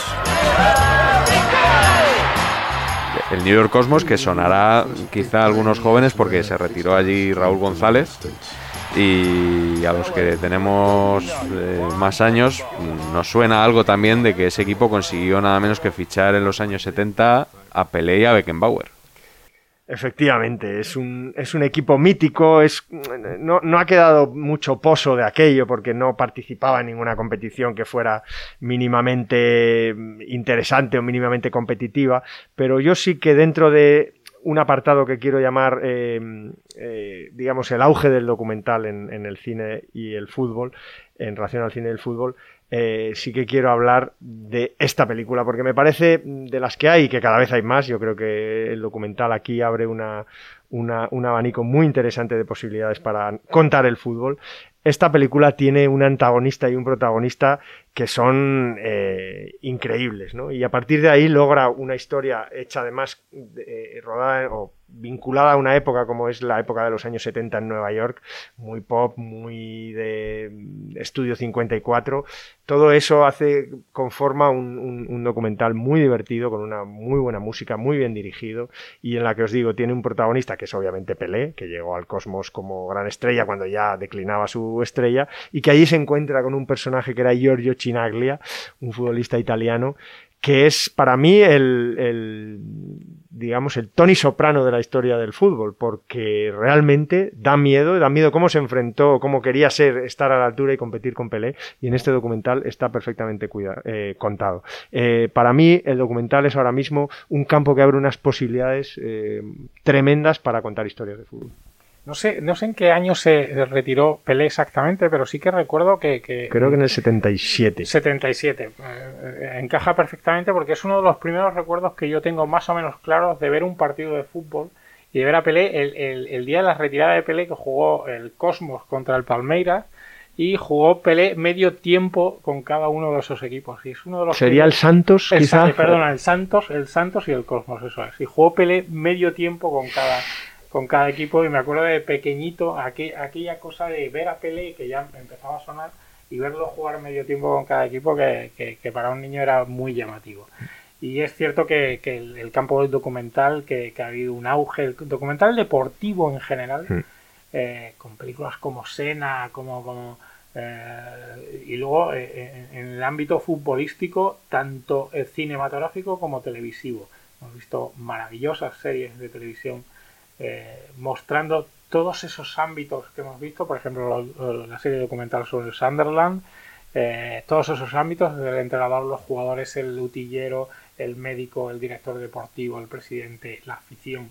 Todo, eh, abrir el abanico a tantas cosas durante tantos episodios y ser emocionante cuando a nosotros como espectadores el Sunderland probablemente nos daba exactamente igual y ya éramos hinchas del Sunderland y desde entonces mirábamos a ver si por fin ascendían. eso lo consigue el cine, lo consigue el audiovisual que está bien construido, narrativamente y emocionalmente. Déjame aquí en este capítulo, aunque ahora en la siguiente podemos seguir hablando un poquito de documentales y de series, yo creo que es interesante. Hay otra gran película que además se vio en el, en el Thinking Football de Bilbao, que es Next Goal Wins, el peor equipo del mundo. Es, una película sobre la, la, selección de Samoa americana que pasaba por ser la peor del, de, del, del, de, la FIFA, digamos, del registro FIFA que hacen todos los años. Y es una historia también maravillosa, otro documental muy interesante que si uno puede verlo yo lo recomiendo vivamente. Son historias eh, quizá eh, no tanto de la primera línea, de esos documentales que podemos haber visto, el de Ronaldo, el de Messi, el de Diego Maradona, de Asif Kapadia, que también es sensacional, pero que cuentan historias que quizá no son deportivamente trascendentes, tampoco la del Cosmos lo es realmente, en el sentido de grande, gran competición, pero sí que son historias muy, muy, muy cinematográficas. Vamos a seguir ahondando entonces en el documental, como decías. Eh, Pelé es el nombre que más, yo creo, el nombre de futbolista que más veces ha sonado hasta ahora en esta conversación. Y no me gustaría que eclipsara, como ya eclipsó de hecho en su día, a otro mito del fútbol brasileño que también tiene su documental. Y estoy hablando de Garrincha, Alegría del Pueblo. Senti famoso em 58, quando cheguei aqui, e depois fui para minha terra, Pau Grande, senti que estava famoso porque conversando com os amigos, eles, um deles falava. E minha casa vivia muito cheia de gente, eu saía também para fazer compra e viajava sempre de trem e sentia talvez assim, vinha cansado dos treinos e achava que o pessoal ali já não El caso de Garrincha además resulta especialmente interesante para el cine eh, por el propio perfil del personaje, ¿no? Totalmente. Eh, en este caso podemos, después de haber repasado un poco historias, digamos, muy cinematográficas, los grandes eh, futbolistas con su documental, también Cruz tiene el suyo.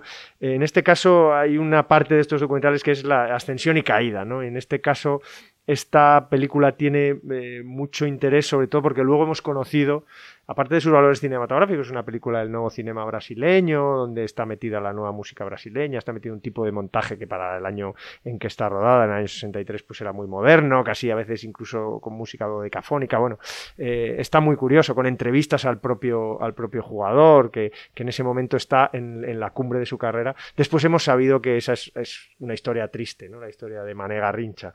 Eh, me parece una película muy interesante y que me, me, me, me hila con otra película que, que, que, Javi también conoce perfectamente, que es eh, Juguetes Rotos, que tiene un personaje que es Gorostiza Balarroja, eh, ya en, su, en sus últimos días en un asilo en, en Bilbao.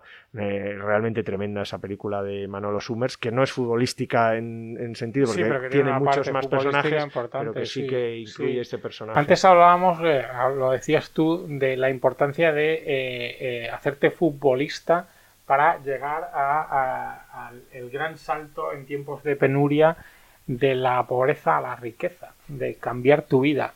Y en esos tiempos en España había eh, tres posibles trampolines. Uno era el fútbol, otro era el boxeo y otro eran los toros. O sea, hacerte torero para hacerte millonario, hacerte boxador para hacerte millonario, que también se hacían.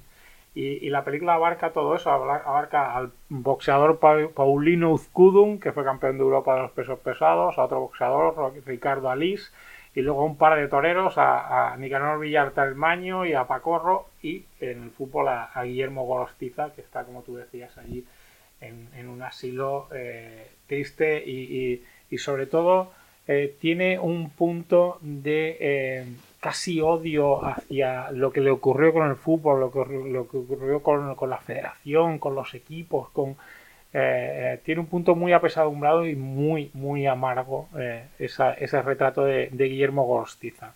Pues para acabar con los documentales, tenemos otro con título y director brasileño, pero de producción española, es O Futebol, de Sergio Oxman. Em abril de 2013, durante uma viagem a São Paulo, eu procurei o meu pai. Fazia mais de 20 anos que a gente não se via e não sabia nada um do outro. Faltava um ano para começar a Copa do Mundo no Brasil. Então eu propus da gente se encontrar de novo, é, um ano depois, e passar a Copa do Mundo inteira juntos. Ele aceitou a minha proposta. En realidad no estamos ante un documental puro, ¿no? Es un híbrido realmente, es un, un, poco cine del yo, que se viene a decir últimamente. A mí esta película, tengo que decir que si tengo que elegir una película favorita sobre fútbol, eh, a día de hoy, Miguel, me quedo con O Futebol. Me parece un milagro esta película. Eh, es la historia de un padre y un hijo que se reencuentran. Sergio Osman es un realizador eh, televisivo y cinematográfico que vive en España y se reencuentra con su padre al que hace muchos años que no ve y aprovechan el Mundial de, de Brasil, el Mundial de, de 2014. Eh, a partir de ahí, todo lo que sucede es una mezcla de casualidad buscada y de, bueno, de mezcla entre realidad y ficción que a mí me impactó cuando la vi, tengo que decir, que obviamente mi padre es futbolista y yo, la relación paterno-filial, eh, Javi ha comentado antes eso también, nos ha marcado a muchos el compartir, en mi caso pues era un futbolista, pero otros simplemente compartir la pasión, ¿no? Eh, en esta película está contado de una manera eh, muy especial y yo sí que lo enmarco dentro de esta categoría de, de, de cine de autor, yo creo que a Javi también es una peli que, es le, una peli que me que le gustó gusta. mucho, también hice yo la crítica en, en, en el periódico El País y, y, recuerdo que me llamaba mucho la atención cómo eh, ellos quedan como para, para ver los partidos de, del Mundial de Brasil, padre e hijo, pero no, no logran verlos, o sea, no, no, no, no, no consiguen su objetivo en ese sentido, que es la, peli eh, la estructura que, que, vehicula toda la película, es esa, la de, la intentar ver los partidos y, y no la ven, pero eh, también fruto de esa relación tan ambigua y tan compleja que tienen ellos.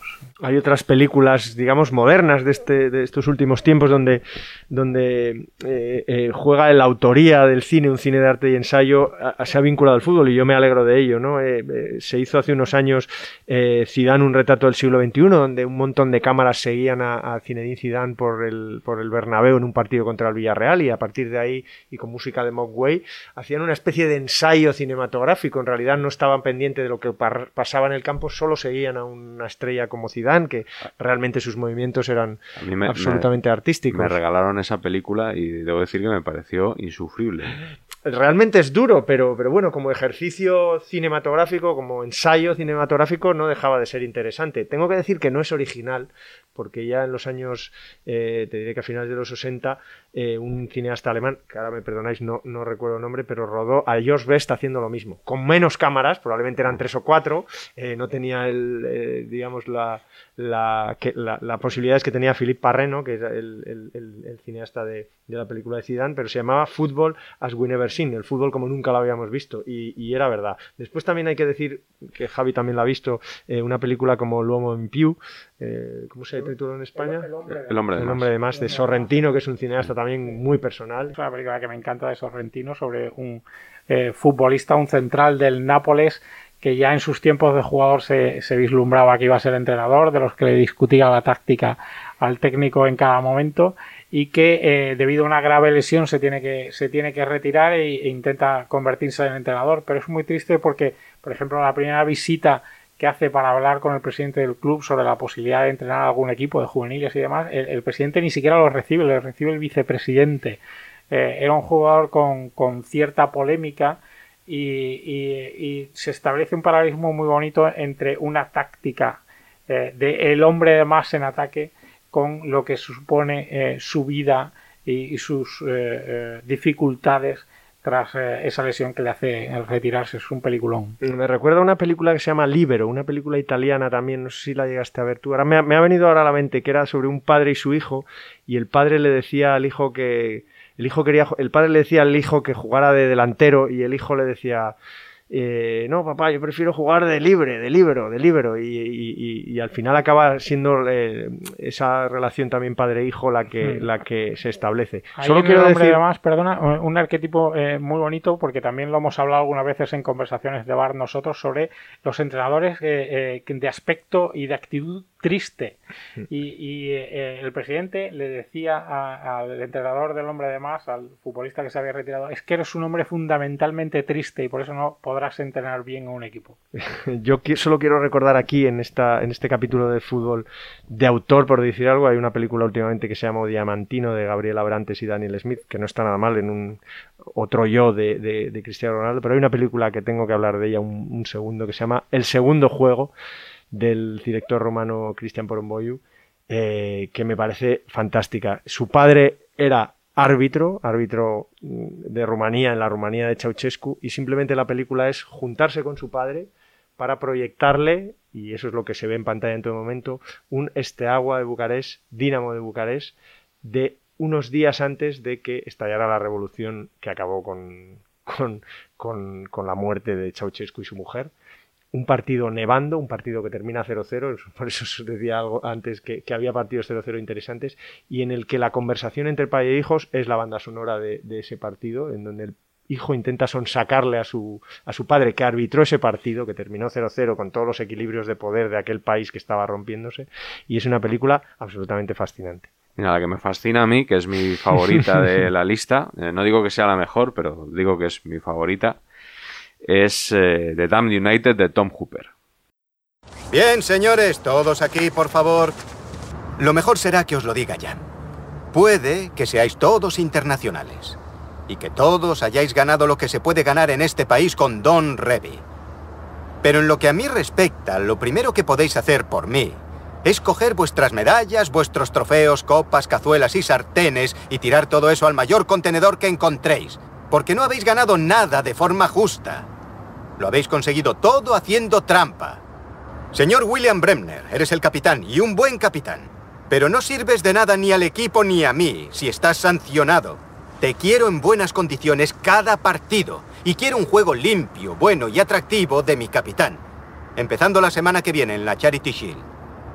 Y tú, irlandés, Dios te dio habilidad inteligencia y la mayor capacidad de pasar el balón. Lo que Dios no te dio fueron seis tacos para clavarlos en la rodilla de otro jugador. Ahora, las cosas serán un poquito diferentes por aquí, sin don. Está basada en la novela de David Peace, que yo creo que mucha gente no sabe que es una obra de ficción. En realidad, cuando cuenta parte de la historia de Brian Clough, eh, la historia es la que es, o sea, cuando gana con el Derby County, cuando le contrata el Leeds, cuando le echan 44 días después pero la mayoría de los diálogos y de las situaciones han sido reconstruidos por la mente del escritor.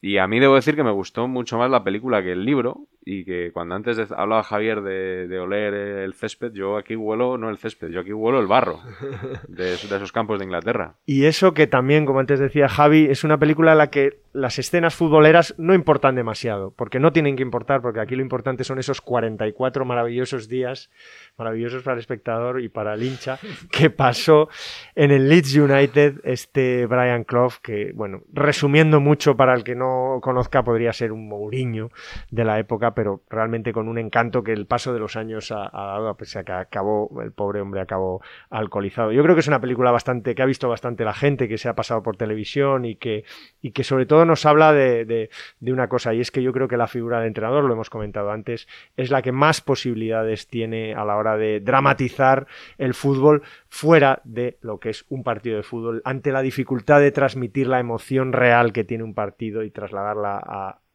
la pantalla, yo creo que queda la figura del entrenador como el hombre que vive ese reflejo de lo que pasa en el campo. Además es bonito porque está planteada casi como si fuera una obra shakespeariana, en el sentido de es un nuevo rey con unos súbditos que son fieles al rey de antes, y no al de ahora, y que eh, eh, además mezcla muy bien las imágenes documentales de, los partidos reales y, que Tom Hooper rueda muy bien, por ejemplo, en el vestuario, utilizando eh, esas tomas en gran angular, en ojo de pez, para que la gente lo entienda, para captar muy bien en un espacio, en un reducto tan pequeñito, una gran cantidad de personajes. Y utiliza muy bien el gran angular en esos vestuarios que también se huelen como el césped. Una película que, me gustaría comentar de, partidos, es una película muy poco conocida es eh, Último Minuto, es una película italiana eh, en la que se cuenta también la historia de un entrenador, auge y caída, es una película con muchísimo sabor, en la línea quizá del cine de Garci, es una película de Pupi Abati que yo creo que merece la pena rescatar, difícil de encontrar además, de esas rarezas, de esas joyas perdidas. Mira, una rareza más fácil de encontrar y una de las películas más curiosas de, todas las de la lista, que es eh, Shaolin Soccer. ¿Ese es el equipo Shaolin? miren a ese escuálido. Y miren a ese ridículo. ¿Qué el cigarrillo? No sé, ¿puede fumar?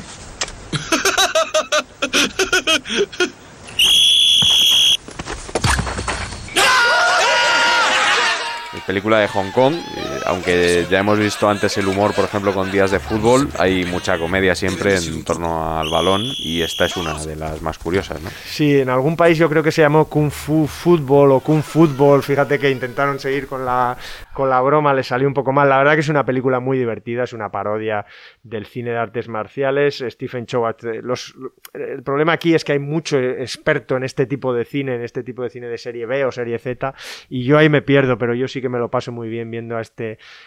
a este futbolista que cae en desgracia, que acaba conociendo a un grupo de Shaolines y que se convierte en un, bueno, en una especie de superhéroe con superpoderes futbolísticos eh, muy, muy, muy divertidos. Eh, yo creo que esto nos sirve para introducir sobre todo la comedia, porque gran parte de muchas de las películas que hemos hablado tienen una vis cómica, pero es verdad que el fútbol, sobre todo en unos años en donde no se le daba tanta importancia, sí que era tratado como, como comedia. Algunas comedias muy, muy interesantes en el cine español. Javi, yo creo que le voy a dejar a él que nos hable de, las comedias de cine español. Yo voy a recordar, por ejemplo, en México el Chanfle, que es una figura eh, absolutamente mítica, el Chavo del Ocho, el, mismo, el mismo actor eh, fue un, pues un utillero muy, muy, muy conocido e hizo el Chanfle, el Chanfle 2, pero podemos, podemos recordar Mike Bassett, una película británica también paródica, muy divertida, o incluso Min Machine Jugar Duro con Vinnie Jones, también no dejaba de ser una parodia de Evasión Victoria que tenía cierta gracia. A mí me, hace mucha gracia el fenómeno, una película también como El hincha de, José María Elorrieta, protagonizada por Fernán Gómez, comedia de equívocos en las que en un aeropuerto están esperando a, un futbolista recién fichado, lo confunden con un científico y lo llevan al científico a que juegue partidos y, acaba jugando y metiendo un gol con el culo, vamos a gol con el culo de, de Fernán Gómez. Es una película en la que se juega muy bien con los clichés y con las realidades, de nuevo con las mujeres como tentación para el futbolista. Y, y, que juega muy bien también con el slapstick y con ese cuerpo desgarbado que tiene Fernán Gómez entrenando. Eh, el fenómeno es una película muy graciosa. Después de esa época, digamos, llegó una época un poquito más oscura en el cine español, el destape, y ahí hay películas pues que, es, no es grato recordar, pero que sí que, estaban ahí, ¿no? Como las Ibéricas Fútbol Club o como Furia Española con Casen, que esa tenía más Furia gracia. Española tiene un punto amargo y un punto de autor mucho más bonito. Hmm. Bueno, ya he visto al árbitro que está mirando el reloj, ya mm, nos queda muy poquito tiempo, así que vamos rápido con la última película, eh, no sea que vaya a pitar antes de que colguemos el balón al área. Nos vamos al Mundial de Suiza 54 con El Milagro de Berna. Chicos, perdimos el primer partido por 8 a 3 frente a Hungría, fue un duro golpe. Pero como todos sabéis, todo lo bueno lleva en sí el germen de la destrucción y viceversa. Ocho goles. ¿Qué lección podemos sacar de eso? Hungría es un equipo excepcional. Lleva cuatro años sin perder. Aparte de Lorán, Coxis, Bossic y Puskas, tienen en el equipo jugadores que aún no saben lo que es perder con la selección. Pero eso no significa que sea imposible, porque también hemos marcado tres goles. Así que son vulnerables. Justo ahí. Por la izquierda. Película alemana de 2003 que cuenta lo que fue no solo una inesperada victoria deportiva ante Hungría, que era la gran selección del momento, sino una explosión de optimismo en Alemania cuando no había pasado ni una década del fin de la Segunda Guerra Mundial. Es una película también muy curiosa porque es una película de historias cruzadas, es una, un género que yo creo que a finales de los 90, y ahí con Robert Altman y con varios directores, shortcuts, eh, eh, yo creo que empezó a, a, ser imitado en todo, el, en todo el mundo, empezó a... Demasiadas casi. Seguro, ¿no? Aquí ya llega un poco tarde, es cierto, pero sí que es verdad que es, que es eh, historias cruzadas alrededor de ese mundial que supuso, eh, bueno, el, el, el milagro de Alemania, el milagro alemán después de la Segunda Guerra Mundial y llegar a ser la potencia que es hoy, pues en casi unos años lo, lo lograron, ¿no? Y, para ello parece ser que para el ánimo de los alemanes fue muy importante vencer al, al Wunder Team de, de de, Hungría con Puskas y compañía en aquella final. ¿no? La intrahistoria del, propio Mundial está muy bien contada y las historias que rodean a la propio desarrollo del juego, que se recrean los partidos además, y, esto es lo que mm, abre, digamos, este subgénero de recreación de partidos, ¿no? Hay, bastantes películas como United, que recrea la tragedia del Manchester en el año 58, eh, El partido de sus vidas, que re, re, recrea, si es mucho recrear, el partido que Estados Unidos le ganó a Inglaterra en el Mundial 50, que España también le ganó con el gol de Zarra. Bueno, ellos hicieron incluso película con un gol de Gadgens, eh, o Pelé, el nacimiento de una leyenda, que recrea también eh, un poco cómo fue la, infancia y primera juventud hasta ese Mundial 58 de eclosión de, de, de Edson Arantes do Nascimento. ¿no? Parece que se ha convertido casi en un subgénero esa recreación, incluso digitalmente, de los estadios. de los A mí me parece por lo menos interesante que se haga, ¿no? que se recree como momento histórico trascendente un partido de fútbol, eh, como se ha hecho otras veces con batallas o con momentos políticos importantes o con momentos sociales. Me parece que el fútbol ha encontrado una vía de recuerdo y de escape por ahí que es interesante. Y, bueno, a mí me gustaría comentar Pelé, el nacimiento de, una leyenda, que es la película oficial producida, eh, coproducida por el propio Pelé, biopic oficial de, del futbolista brasileño, eh, que yo en su día eh, titulé la crítica Fútbol Circo para niños, y es que creo que, que era los malabarismos y la escenificación de las jugadas era más llamativa eh, de lo normal. Era un poco como llevar hasta la extenuación ese, ese espectáculo de los anuncios de Nike y, demás.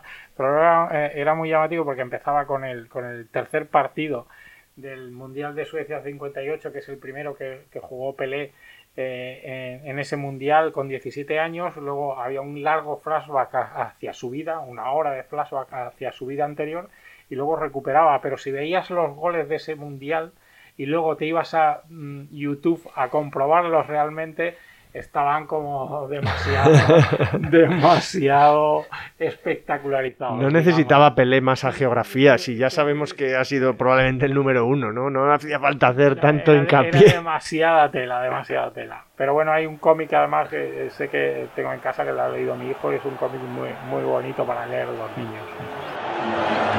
Nos vamos a la prórroga. Qué bueno que se alargue este partidazo, ¿verdad? Qué suerte tener otra media hora por delante para disfrutar. 30 minutos más de cine, ahora sobre el césped de San Mamés.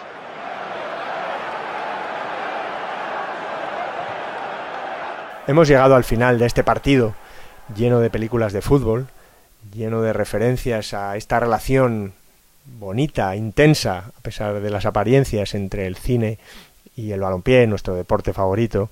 Pero hemos llegado al final eh, con un empate, un empate entre el gran Javier Ocaña y servidor Carlos Marañón, que habrá que resolver. Eh, para ello me he permitido disponer de una prórroga en la que voy a intentar que siga ganando el cine, por supuesto, pero en la que también tiene que ganar el Athletic Club de Bilbao. Gracias a la Fundación Athletic Club hemos podido eh, hacer este podcast eh, homenaje a, las grandes películas de sobre fútbol, a la relación entre, entre estas dos pasiones que nacieron a la vez y que continúan eh, tan ligadas y con tan con una salud de hierro. El Athletic organiza este año el Thinking Letras y Fútbol, que no es sino la simbiosis perfecta de su festival Letras y Fútbol, que suele organizar todos los otoños, que hubiera llegado este año a la undécima edición, y de su festival de cine Thinking Football, eh, que habría sido la octava. Este año se han mezclado ambas en un esfuerzo tremendo eh, con la que está cayendo. Eh, ambos son eventos únicos que demuestran que este club, más allá de lo deportivo, donde siempre ha, destacado, es un, una entidad que defiende también, además del fútbol, la cultura, la sociedad que le rodea y es un orgullo para nosotros poder estar aquí. Así que vamos con el Athletic, que ha aparecido en muchísimas películas, es uno de los grandes del fútbol español y por eso tiene mucha presencia en nuestro cine. Sobre todo, hemos visto ya el escudo del Athletic en Futbolín de Campanella, película internacional, donde es el único equipo que, que tiene su escudo propio. Hemos hablado de Guillermo Gorostiza, Balarroja, y su aparición ya en sus últimos tiempos de vida en Juguetes Rotos pero le vimos también en una película de la que no hemos hablado, en Campeones, una película de Ramón Torrado del año 43, en la que aparecían los primeros futbolistas formando un equipo, ¿no? Eh, Zamora, Quincoces eran compañeros allí de, de, Gorostiza en una trama un poco de vodevil, eh, de Culebrón, de, de lo que sería un folletín de la época, en la que el propio Gorostiza se arrancaba a cantar con muchísima gracia. También en Once pares de botas, película de la que hemos hablado, que es un fresco, digamos, total del fútbol de los años 50 en nuestro país, aparecen los grandes apellidos del, del Athletic Club de Bilbao, de, sobre todo de aquella época, ¿no? Eh, Venancio, Gainza, Garay, Manolín y el Gran Zarra aparecen en una convocatoria de la selección española en, junto a otros futbolistas míticos de aquel tiempo. Esos apellidos eh, también tienen su paralelo o su continuación en una escena mítica con Dani Rovira eh, y Carra Lejalde en ocho apellidos vascos que todos recordaremos, frente a un retrato, una foto colgada de la gabarra de las ligas del Athletic y esos apellidos que remiten a todo lo rojiblanco posible.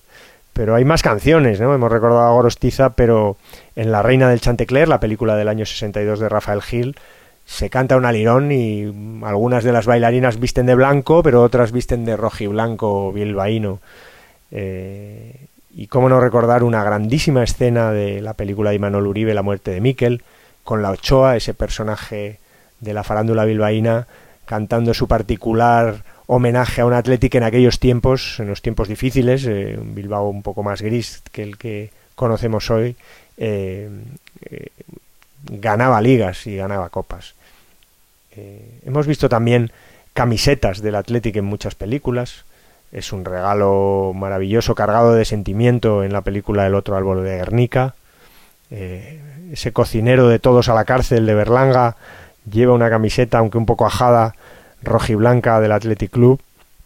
Incluso la camiseta de Dari Urzaiz, mítica, ha tenido su aparición, su pequeña aparición en la serie que fue de Jorge Sanz. Recuerdo incluso una, una, frase muy bonita en la película La Colmena de Mario Camus con Pepe Sacristán, que otra, otra de las grandes películas de, nuestros, de nuestro cine en los últimos tiempos.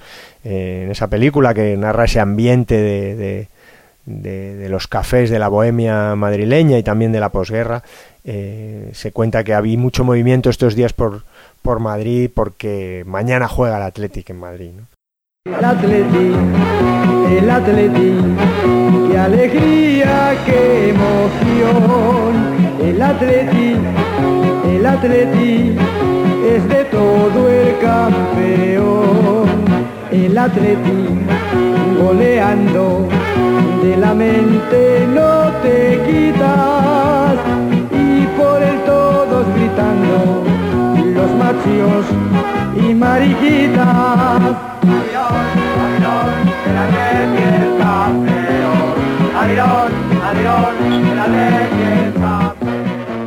Por supuesto, el gran José Luis García recuerda al Athletic también en su filmografía, en muchas de sus películas ya sabemos que, que siempre incorpora alguna anécdota, algún guiño, alguna conversación sobre fútbol.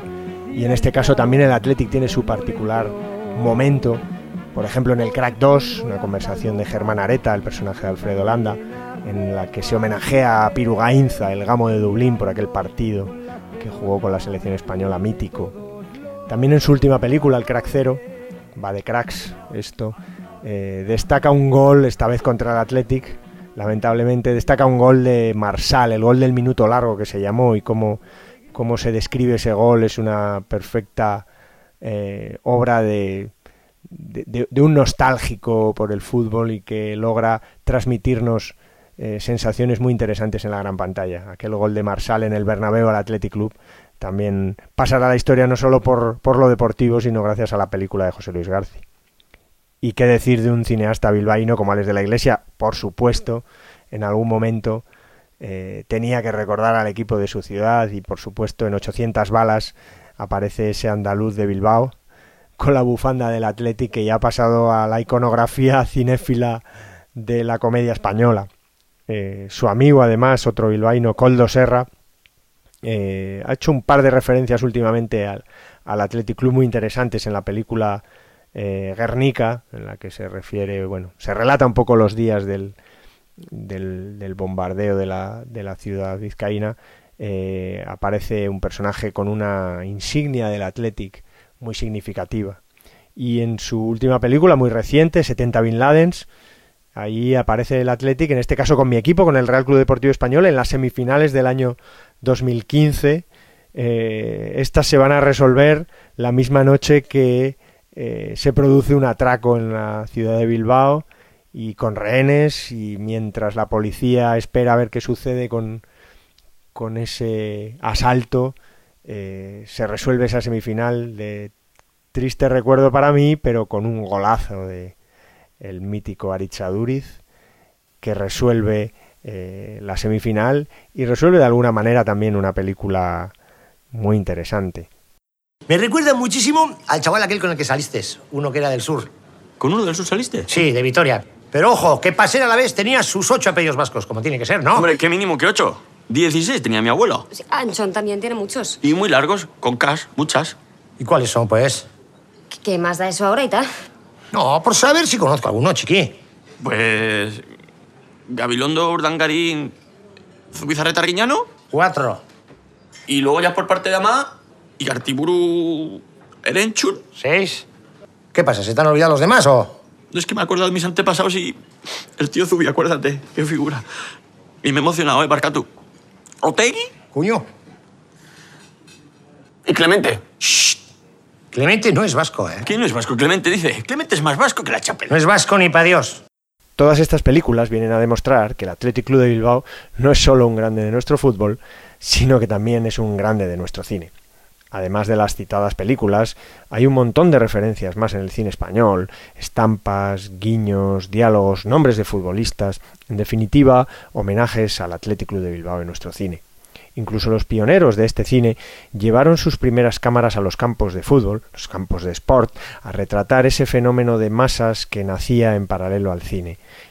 Ellos filmaron los primeros partidos en esa década original del siglo XX, en los años 1910 hace aproximadamente, y más allá del hecho cinematográfico y futbolístico, lo que fueron a certificar esas cámaras es que estábamos ante un fenómeno histórico. Oye, ¿estos qué hacen aquí? No te he dicho que no quería ni verlos hasta que no paren lo que deben.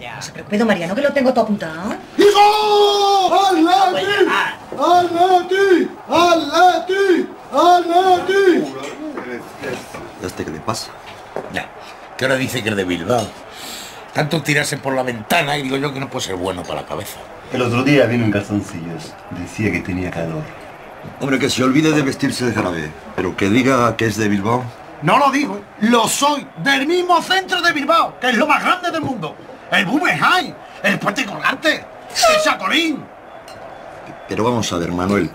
¿Tú no te oyes a ti mismo cuando hablas? Digo. Pues tú tienes acento andaluz. Tú has nacido en Cádiz. Tu, tu padre es de Chipiona. Tu, tu madre de Barbate.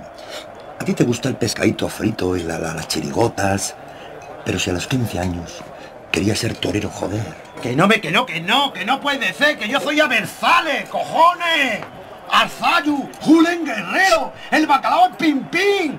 Y hasta aquí esta prórroga en la que hemos logrado desempatar en favor de los colores rojiblancos del Athletic, victorioso en un podcast dedicado a la relación del fútbol y el cine, y en el que hemos tratado de desentrañar esa curiosa relación, a veces difícil, a veces problemática, a veces divertida, a través de las grandes películas, las películas que mejor han reflejado nuestro deporte favorito. Falta menos de un minuto para el final. Smith saca de puerta con la izquierda. Hacia el centro. Los alemanes no quieren renunciar a la victoria y la buscan con afán. Baumann se escapa de su marcador y es derribado dentro del área. Ha sido entrado en falta por Ray cuando estaba a punto de terminar el partido. Un penalti de libro. Ha sido una lástima que los No ha aliados sido hayan se ha tirado. en esta falta el partido prácticamente. Pero no hay duda de que el penalti ha sido muy claro. Ha sido penalti, fuera del área, fuera.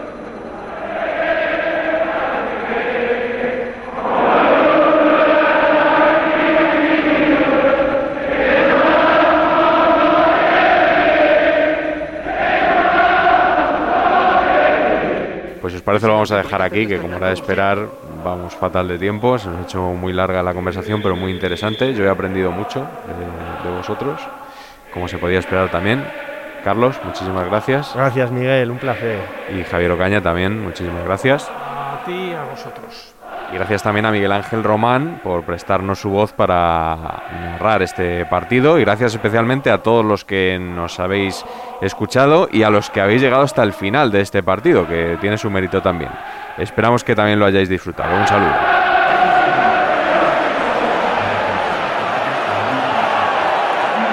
Árbitro mira el reloj y ahora sí que sí, no hay tiempo para más. Se acabó el partido y vaya partido hemos vivido con emoción hasta el último minuto.